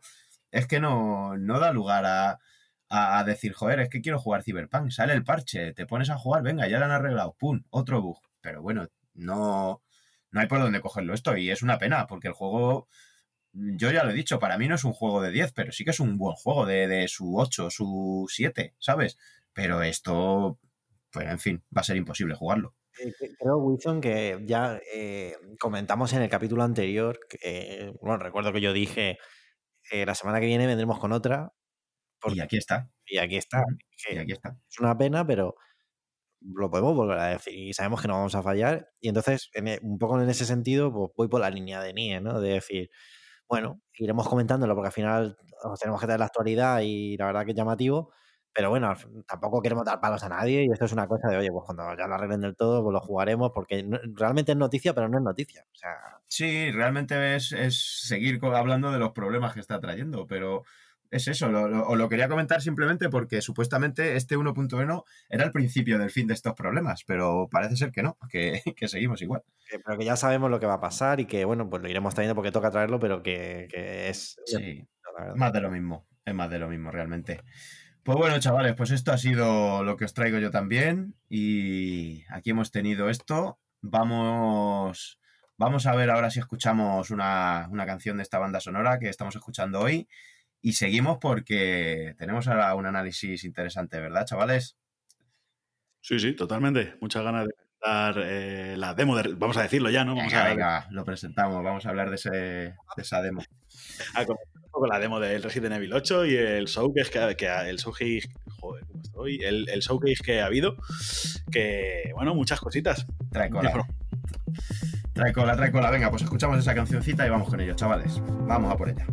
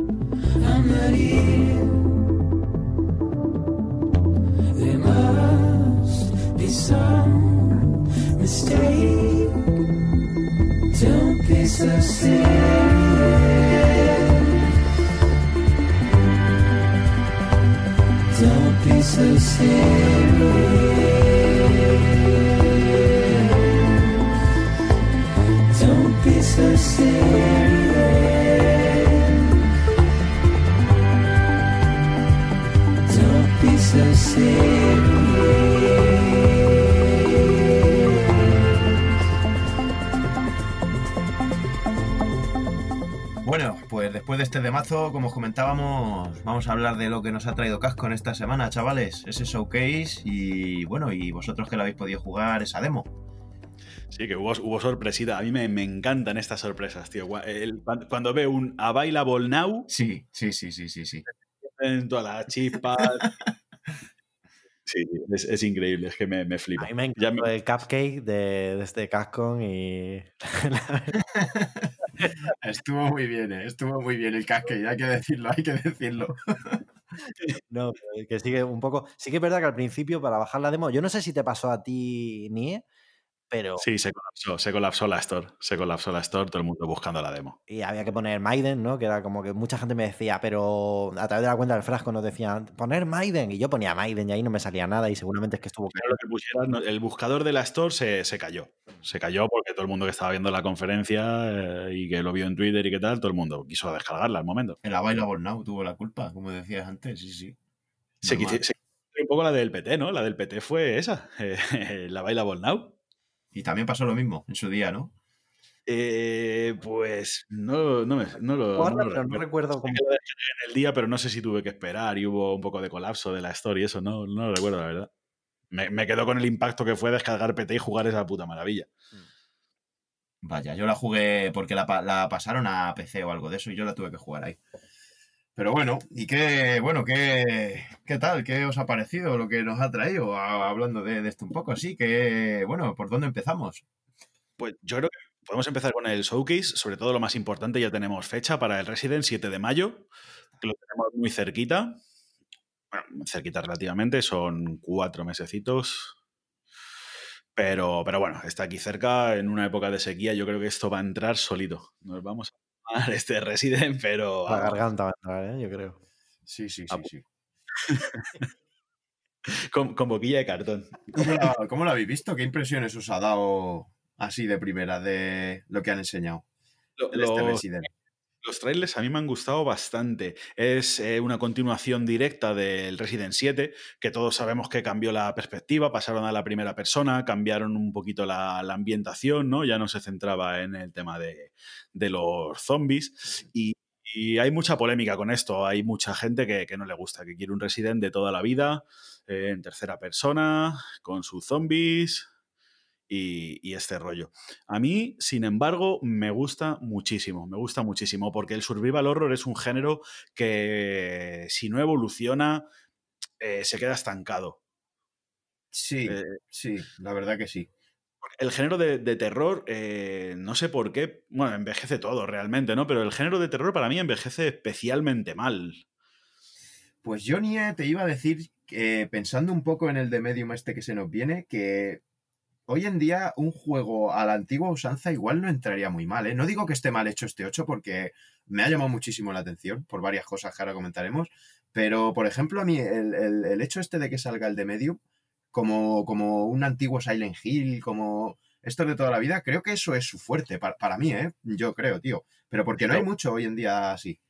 Capcom luego, por su parte, se ha sacado el remake del, del 2, se ha sacado el remake del 3, que han hecho maravillas. Tienes un juego eh, con gráficos actuales y demás, pero con las premisas de, de los antiguos, Sí. un poquito, un poquito remozados. Así que, no sé, yo, yo lo veo bien que hayan dado este, este giro. También se, se especula con que va, están haciendo el remake del, del 4. Sí, también se escucha mucho sobre ello, sí. Y cuando el río suena, Si nos centramos en el 8, pues es eso, es eh, la continuación directa, eh, llevamos al mismo protagonista, que yo no sé cómo le quedan a este hombre ganas de meterse en Saraos. ya, después de lo que ha pasado. El 7, macho, yo me voy a mi casa, me voy a Disneylandia a vivir y no salgo ya de Disneylandia. Ya mi vida va a ser Mickey, Mickey Mouse, Pluto y... Hello Kitty. Lo máximo que voy a jugar va a ser a Hello Kitty. Vaya, Pero- parece ser, por lo que comentan en el tráiler, es que le han secuestrado a la chiquilla. Entonces, Qué casualidad, no hay chiquillas en el mundo. Te han cogido la chiquilla a ti, muchacho. no tiene nada de suerte este hombre, ¿eh? la verdad que no, tío. No tiene nada de suerte. pelotas que, que tirarse para allá. Está ambientado en, en un castillo en Europa y parece un poco que son... La gente ha estado dici- he, he visto mucho la palabra brujas con, con las mujeres estas que salen de- del castillo, ¿no? La, la mujer de- del sombrero que ha sido ya famosa. Eh, Qué bien hecha está, ¿eh? Por cierto, tío. Uf. Muy bien hecha. Y eh, lo que sí, a mí me da especialmente pánico porque se tiene un parecido con Ayuso eh, preocupante.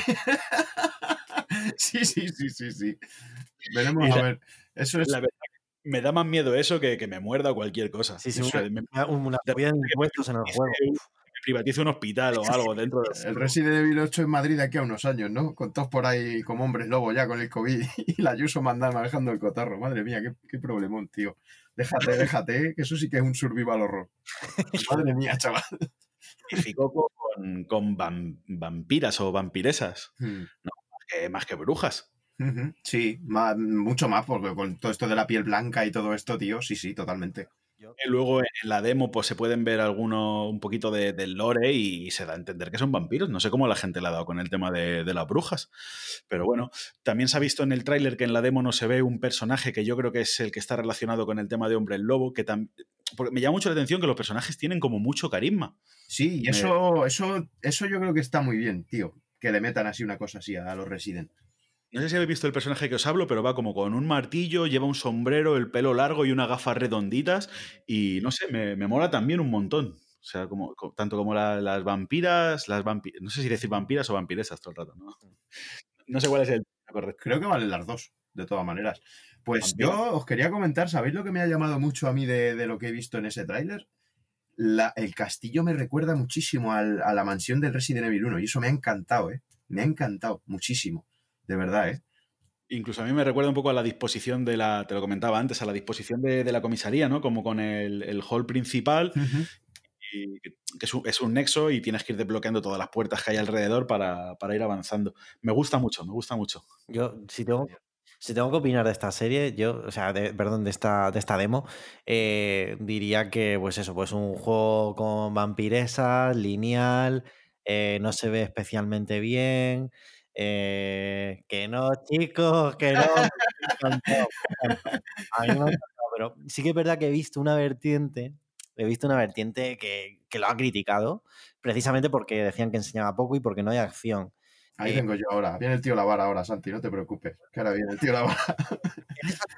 Mucho comentario. A, a mí particularmente, lo que yo he jugado, eh, la ambientación es brutal. Gráficamente se ven cosas de decir, Dios mío, ¿cómo han hecho esto? Porque eh, pues, pues, el nivel de detalle de cuando, bueno, eh, todo el mundo lo ha visto ya, la demo es muy cortita. Tiene una parte más oscura y una parte un poquito más luminosa que está dentro de una casa, como de una especie de palacio. En esa zona del palacio, la, la la iluminación y las sombras que generan las lámparas, que son de estas como De araña. de araña, correcto, así como con cristales, la iluminación es brutal. Y luego los, eh, los elementos que son Los muebles. lo- los, Los muebles, muebles, los los muebles muebles blancos con las molduras doradas son de llorar. Son de llorar. las paredes, o sea, es que dices tú, que, que- que igualmente son blancas y doradas, o sea, eh, es, es eh, no sé, muy, muy, muy bien. Parece que se los han hecho los de, los de Ninja Theory, los muebles. Con la, la técnica esta loca que están usando en Project Mara. sí, sí, sí, sí. Los mismos de, de- del apartamento. A esto los encierras en cualquier lado y te, dan, te hacen un juego rápido, ¿eh? Me cago en 10. Veo que veo lo que digo, lo que quiero vengo a decir es que veo que le han dado palos porque no han mostrado acción. Y bueno, sí que es verdad que para mí cumple, cumple lo que tiene que ser una demo, que es que te deje con ganas de más. Y a mí, que no soy especialmente fan de la saga Resident Evil, me apetece jugar a ese nuevo Resident Evil Village, ¿no? Vale, pues yo mm, voy a hablar entonces del tema este que hablaba, Santi. Y es que, a ver, voy a dar mi opinión, que es simple, una simple opinión, claro, pero a ver, yo lo resumo todo un poco en esta pregunta. Y es que una demo, o sea, no, no, perdón, no voy a empezar así. ¿Cómo es posible que en un tráiler tengas más información del juego y veas más que en una demo, tío? Yo creo que eso no. O sea, yo soy de la opinión que si haces algo, hazlo bien, porque hacer una demo que al fin y al cabo solo te enseña bajo lo que yo he visto, es ver un poco el apartado técnico del juego. Más allá de eso no se ve nada más. Eh, ¿Por qué gastas presupuesto en hacer eso y, y- y- y no utilizas eso ese tiempo, ese todo en hacer algo que realmente sea útil? Porque eso al final... A ver, que yo no, no critico la demo, que está bien, se ve el juego, pero, pero al fin y al cabo no es nada. Eh, es que no, no puedes ver nada del juego. O sea, muestra mucho más el tráiler que me vemos momentos de acción, vemos muchas más cosas que en la demo, tío. Y creo que las demos, aparte de, dejar, de tener que dejarte con ganas de más, como tú bien has dicho, Santi, también tienen que enseñarte el juego, ¿no? No enseñarte otra cosa. Es, es lo que yo creo. Yo, Wizon, te explico. o sea, para mí, claramente se han querido marcar la del PT, es que está claro. Es eh, como un- un- una aplicación independiente que te, que te muestre un poco la ambientación y lo que dices tú, el, el tema técnico. Y lo veo bien, porque en el juego, en la demo, tú ni siquiera llevas al personaje del juego. Eres una doncella que trabajaba en la casa y, y tienes que escapar de una mazmorra. Y te, te- te presenta los personajes, te presenta un poquito del lore, porque coges algunas notas eh, muy macabras, ¿no? Que hay una. Hubo una doncella que se quiso escapar antes que tú y te deja pistas. eh, no sé, como que te presenta un poquito el, el juego. Yo la verdad que me ha gustado mucho, no lo, no lo veo mal. Sí que, hombre, si hubiera sido una demo del juego igual con la pistola para ver el game feel de real del ey, juego, Eso es lo que te quería decir, que al final sí, está bien, pero no has visto el Resident Evil 8, has visto otra cosa. Sí. Y sí, bueno. sí no hemos visto, Resident, hemos visto Resident Evil 8, ¿no? Es que molaría que nos hubieran hecho la- el lío y que fuese realmente un remake de, no sé, no, pero vamos, eso ya se... Sí, yo, a ver, yo lo que hubiera hecho con la, para poner una demo, joder, pues pon una zona de la casa, limítala. Si ya no por la duración, que es cortita, pero bueno, también lo entiendo, ¿no? Tampoco vas a tener una demo de dos horas y joderte el juego. Pero, joder, haces, pues eso, una zona de la casa, lo que has dicho tú, ese nexo, que pueda, que te deje abrir tres puertas, pero en un pasillo te salgan dos bichos. Ya está, dos bichos, no más. Ves un poquito cómo se dispara, cómo es la acción, cómo te cubres, eso que tanto comentaron. Eh, pero es que no ves nada de eso, realmente no ves lo que te va a ofrecer el juego. Has visto Pero otra cosa, es lo que yo le critico.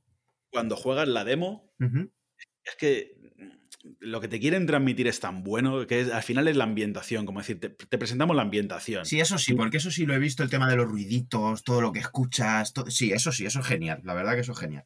Andas por madera, se escuchan los crujidos de la madera. Sí, sí. Luego andas por la moqueta y se escuchan los pasos acolchados por la moqueta. Sí, sí, los sí, sí. De terror. O sea, es espectacular. Me lo jugué con, con cascos por la noche y me pareció espectacular. Es un juego que para jugar con cascos el sonido tiene mucha incidencia. en Eso también me he fijado y la verdad que eso está muy bien, ¿eh? Eso está muy bien. Remarcar. Y luego sencillo, pues eso, para tampoco desvelarte, porque es un juego que si te ponen un puzzle en la demo, Ya, pues ese sí. sí. en el juego, que igual pierde un poco de, de gracia, a lo mejor 20 minutos del juego. Entonces, no lo veo, no lo veo tan mal, a mí me ha gustado, me ha gustado mucho. Sí, hombre, luego ya. Y luego ya fuera de la demo, bueno, también han traído más cositas, aparte de, de Sí. esto, ¿no? Técnicamente quería comentar que algunas cosas son de locos, pero sí que hay otras cosas que las veo más flojitas. Y es un Bueno, poco por... No me digas más, ya está el de las puertas del Final 7 otra vez, haciendo de las señas. Eh, al principio, sobre todo, que no sé, al principio tenían que haber dado como un impacto más grande y al principio veo algunas texturas un poco más rarillas. La parte, más te cuando estás en la celda y eso, dicen, ¿no? yo lo he comentado antes un poco por encima, la parte oscura es más floja que la otra parte de, ¿no? de lo que es... eh, Pero, y no todo de la parte oscura, porque hay un momento que empiezas a andar por unos pasillos de ladrillo que se ven increíbles sí, se ve con la iluminación, pero hay otros que no. O sea, es, es un poco irregular en ese sentido. Y, bueno, la- el tema, pues se anunció que no se sabía si iba a ser exclusivo de nueva generación. Ya se ha confirmado que va a salir en consolas de, anterior- de anterior generación. Y pues igual lo va a lastrar un poquito. Es, es inevitable, porque este juego es un juego mainstream y tienen que sacarlo y vender las cuentas más copias posibles. Es, es entendible. Un poco una pena, pero sí que lo, lo va a lastrar seguramente un ¿Y poco. ¿Cómo veis que el personaje no tenga, no tenga manos, tío? O sea, como en plan, que mete la mano en un cubo, saca una herramienta y no mete la mano. O sea, la herramienta sale flotando y la coge. Sí, pero Es Resident Evil. ¿Cómo? Resident Evil. Ya, bueno, pero te quiero decir, quizá ya ahora en estas alturas que estamos, te da un poquito más de realismo el ver esa mano entrar y, que- vamos, que creo que hay medios, creo que se puede hacer. No sé, a lo mejor habría que pedirle un poquito más en ese aspecto. He visto cosillas de ese estilo, que los elementos que hay sobre las mesas tampoco están muy pulidos. Es lo que, un poco por la línea que tú decías, ¿no? De que hay eh, algunas cositas se ven un poco más, bueno, pero Sí, pero bueno, también hay que tener en cuenta, chavales, que esto todavía le quedan cuatro meses para igual tocar esas cosillas, ¿no? Que puede ser. ¿O no, no creéis que ya lo toquen mucho? y el Bueno, y, so- y sobre todo porque esto es en la demo. Claro. Luego, en- con el tema de, la- de las armas y demás, sí que se ven las manos y eso. y Claro. sí, sí que quiero remarcar el tema del sonido. En cuan- o sea, eh, no sé cómo decirte. La demo también está muy preparada para ese sonido. Se escuchan golpes, se escuchan tal, se cierra una puerta, de repente hay como una bestia que pega golpes en un sitio, las cadenas las tocas con la cabeza y suena el chirrío de la cadena, suenan gotas como de agua, tal. O sea, muy currado el sonido de, de fliparlo porque Regular. No sé, eh, te quiero decir, se nota eso que nos vendían de las nuevas consolas con el sonido este mejorado y tal. Yo es la primera vez que lo escucho. Sí, la verdad que eso del sonido. a Yo es lo que más me ha gustado de la demo, como os decía antes, la verdad. El tema de que sí, sí que la ambientación está curradísima. La verdad que hay ganitas, sí. Luego, de, de lo que se ha podido ver en el, en el tráiler, ya no en la demo, sino en el tráiler, se ha visto que hay un, un sistema de, de, para coger objetos y poder craftear. Hay un comerciante que también mola bastante, se llama el, el- el Duque, el Conde o el Ah, Duque. sí, el Duque, creo que sí. Este de personaje gordito enorme ahí. Sí, Sí. sí, sí, sí. sí. mucho carisma. Me, me da que, que se han currado unos personajes de, de la hostia. Y bueno, el- lo del crafteo de las armas también puede estar muy bien. El tema del inventario, ¿no? Que recuerda mucho al 4 también. Sí, sí, sí, justo. Y, y creo que, que haya un comerciante que te venda armas y demás, creo que va a tener mucho de ambientación survival horror como por la primera persona y demás como el 7, pero sí que puedo pensar que al haber más armas y un vendedor y más munición, sí que igual va a tener un poco más de acción. Sí, sí pinta eso, sí. Sí, porque, a ver, dime tú, lo que tú has dicho, un comerciante de armas, eso es que va a haber ahí. Va a haber jaleo, va a haber jaleo seguro. Se ve un boss con un martillo que yo creo que es una transformación de, obvia de, del otro pibe del martillo, Sí. un hombre lobo o lo que sea. Y no sé, me, tengo una- unas ganas. de Pinta muy esto. bien, ¿eh? Pinta muy bien, muy bien. La verdad que es como la perfe- perfeccionar la, lo que han hecho con el 7. Porque el 7 lo hicieron muy bien y este lo van a perfeccionar. Yo es lo que, lo que he visto en ese tráiler, vamos. Que si el 7 estaba bien, este va a estar el doble de mejor. O por lo menos eso parece. Y luego, bueno, también comentaron en el, en el showcase que, bueno, como la gente ya sabrá, es el 25 aniversario de Resident Evil. Comentan que es eso, que ya se ha convertido en una institución y querían hacer algo para celebrarlo. Y lo que van a hacer es meter un multijugador eh, gratuito para todos los que compren el, el Resident 8. El multijugador va a ser como un modo deathmatch, un todos contra todos, eh, con personajes míticos de, de la saga. Se ve por ahí a Leon, se ve a Claire, se ve a Nemesis, creo que se ve a Hunk por ahí. eh, y, bueno, co- como con unos gráficos cel shade. Mm, No sé, me da un poco de miedito, pero a la vez eh, me, me apetece. Como, como que creo que no va a ser un juego para meterle 100 horas, pero para meterte con colegas y echarte unas partidillas puede estar curioso. ¿Y no creéis que le va a pasar un poco como esto que salió con el 3, tío? Yo es que esto lo veo un poco, lo, como decía antes, tío. Gastar por hacer cosas que no. Es que han hecho un poco lo mismo en- con, el, con el 3, con este Resident Evil. ¿Cómo se llamaba? Esto que venía con el Resident Evil 3. ¿Sabéis lo que os digo, no? Que también era un online. Sí. Eh, ¿Crees que no- esto lo va a jugar alguien? O sea, que esto no lo juego yo ni con las manos de otro, ¿eh? Es por eso lo digo, porque yo creo que. O sea, espero equivocarme, pero creo que esto no va a tener ninguna clase de éxito. O sea, lo digo como lo pienso. Y espero equivocarme, ¿eh? A mí me dan tus manos y no lo juego. O sea, digo, no. Que no, que no, que no. no. No pinta bien. Va a ser una cosa que la típica que te vas a meter a probarlo una vez, vas a decir, "Pf, pues sí, un deathmatch de Resident Evil, como podía ser de. Le cambias la skinner de otra cosa sin aliciente ninguno. Espero equivocarme, vamos, pero por lo que se ha visto, me pinta eso, ¿eh? totalmente. Joder, qué bajoneros cabrones, yo quería jugar. Hombre, esperemos que, claro, que de momento es pronto para hablar, pero por pintar y bajo la experiencia de lo que ha pasado con ese que os comento que salió con el 3, yo no le veo mucho futuro a eso, ¿eh? Pero bueno, espero equivocarme, ya veremos. Bueno, y poco más, así importante, poco más, la verdad. Se anunció un crossover con la gente de, de Division. Van a meter unas skins y meterán alguna misioncilla relacionada con el mundillo de Resident Evil en The Division. Ojo que viene Ubisoft a meter la mano, ¿eh? Ubisoft es que se apunta a todo, ¿eh? O sea, Sí, Que yo cuando vi eso, la verdad que me quedé un poco para el otro lado, porque dije, a ver, ¿pero qué tiene que ver Resident Evil con The Division, tío? Con la gente de Massive, pero, sea, ¿por Pero, qué? pero, pero, ¿por qué hacen estas cosas? En Es plan, lo que yo pensé. eh, eh, tío, que tengo aquí unas goteras en casa y voy a llamar a, ¿sabes? a Ubisoft, tío. Es que no, no lo entiendo. Entonces, ahora que ha metido a Kratos en Fornite, ¿qué vamos a ver? ¿A, a Kratos en Ragnarok construyendo maderitas y poniendo paredes? O...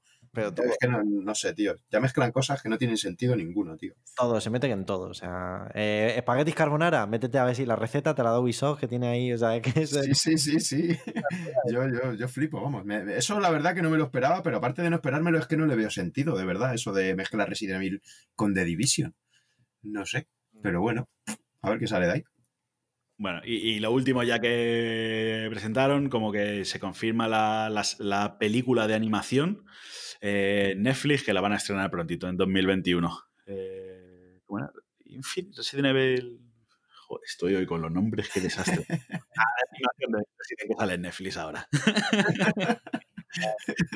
Habrá que- Rigurosidad ante todo. Vaya tela, chavales.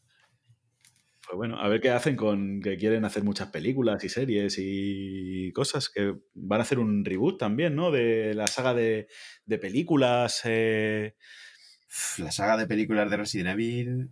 pero pero, pero van, a, van a hacer un reboot de, de la saga y esta vez sí que van a ser canon. Esperemos, tío, porque. Un perro que se en el podcast, de repente, chavales.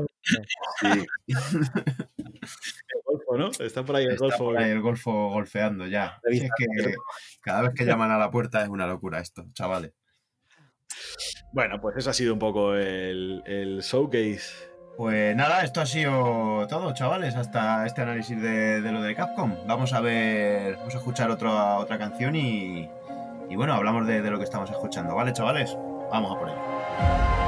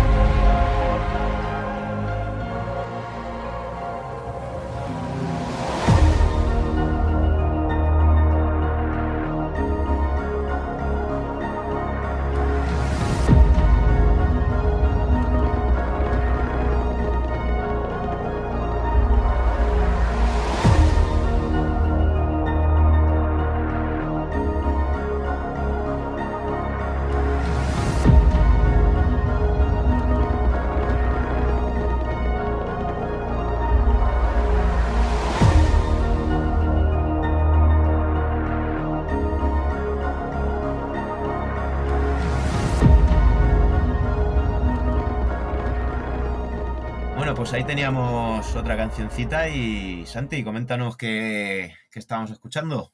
La banda sonora de At Stranding. O sea, no, Eh, tengo un inglés que es de Puerto Llano, pero bueno, eh, pues eso sí, es este Death Stranding. La banda sonora a mí, la verdad, me llamó bastante la atención. En el juego acompaña muy bien durante todo el juego. Y luego es tanto lo que me gustó que, bueno, que llegué a comprarme esa banda sonora por separado y he querido traerla para que la escuche todo el mundo. Eh, este tema que está sonando ahora, que es este Bebe Stem, es como el tema principal con el que se hizo la, el tráiler del juego y para mí es sin duda el mejor tema y bueno, un juego espectacular y una banda sonora espectacular. Pues la verdad que si yo ya sabes, Santi, que desde que te lo has jugado me has puesto los dientes larguísimos. Espero poderle jugar cuanto antes. Y bueno, la verdad que la banda sonora muy buena por lo que hemos escuchado y, y ahí la hemos tenido. Pues chavales, esto ha sido todo esta semanita. Esperemos que lo hayáis disfrutado. Hemos tenido, como ya habéis oído por aquí, al sinvergüenza del Golfo de invitado. y bueno, eh, deciros que, recordaros más que deciros que seguimos ahí en las redes sociales, arroba el frasco de Estus y, y en YouTube, eh, el frasco Y de Estus Podcast. Muy importante, eh, vamos a abrir el, el server de Discord. Eh, lo vamos a abrir para, para el público, para la gente que nos siga, eh, pues para hacer un poquito de, comunidad, que jugar todos juntos, eh, conocernos un poquito todos. También tenemos pensado lanzar encuestas para el tema de la banda sonora, que la banda sonora no solo la elijamos nosotros, sino que también pues un poco nuestros oyentes que, que puedan elegirla. Claro que sí, que... todo el mundo pueda participar, eso es, ya sabéis, y en los comentarios lo podéis poner y comentarios en Twitter, eh, que nos busquen por ahí y que vamos a intentar crear una, una comunidad curiosilla para, sobre todo eso, poder jugar, conocernos y demás. Sobre todo eso. eh, matizar eso, que queremos que participen, que ese Discord es para que la gente esté hablando, participe y nosotros vamos a estar ahí también con ellos y que estamos en Twitter muy activos y que queremos ver sus me gustas, queremos ver sus comentarios. Somos chavales al final como ellos, o sea, nosotros somos público también y estamos aquí pues al mismo nivel que ellos pues, para, para eso, para interactuar. Así que somos parte y somos una comunidad todos juntos. Eso es. Así que ya, ya os lo informaremos, o bien por Twitter, o bien lo dejaremos por los comentarios de, de los próximos podcasts y no en este. Y bueno, pues como comentaban aquí los dos compañeros, para jugar, para charlar, para lo que sea. Ahí estamos. ¿Vale, gente? Así que, venga, pues pasar buena semanita. Esperemos que os haya gustado lo que habéis oído. Y nos vemos en el siguiente. Cuidaros, gente. Hasta luego.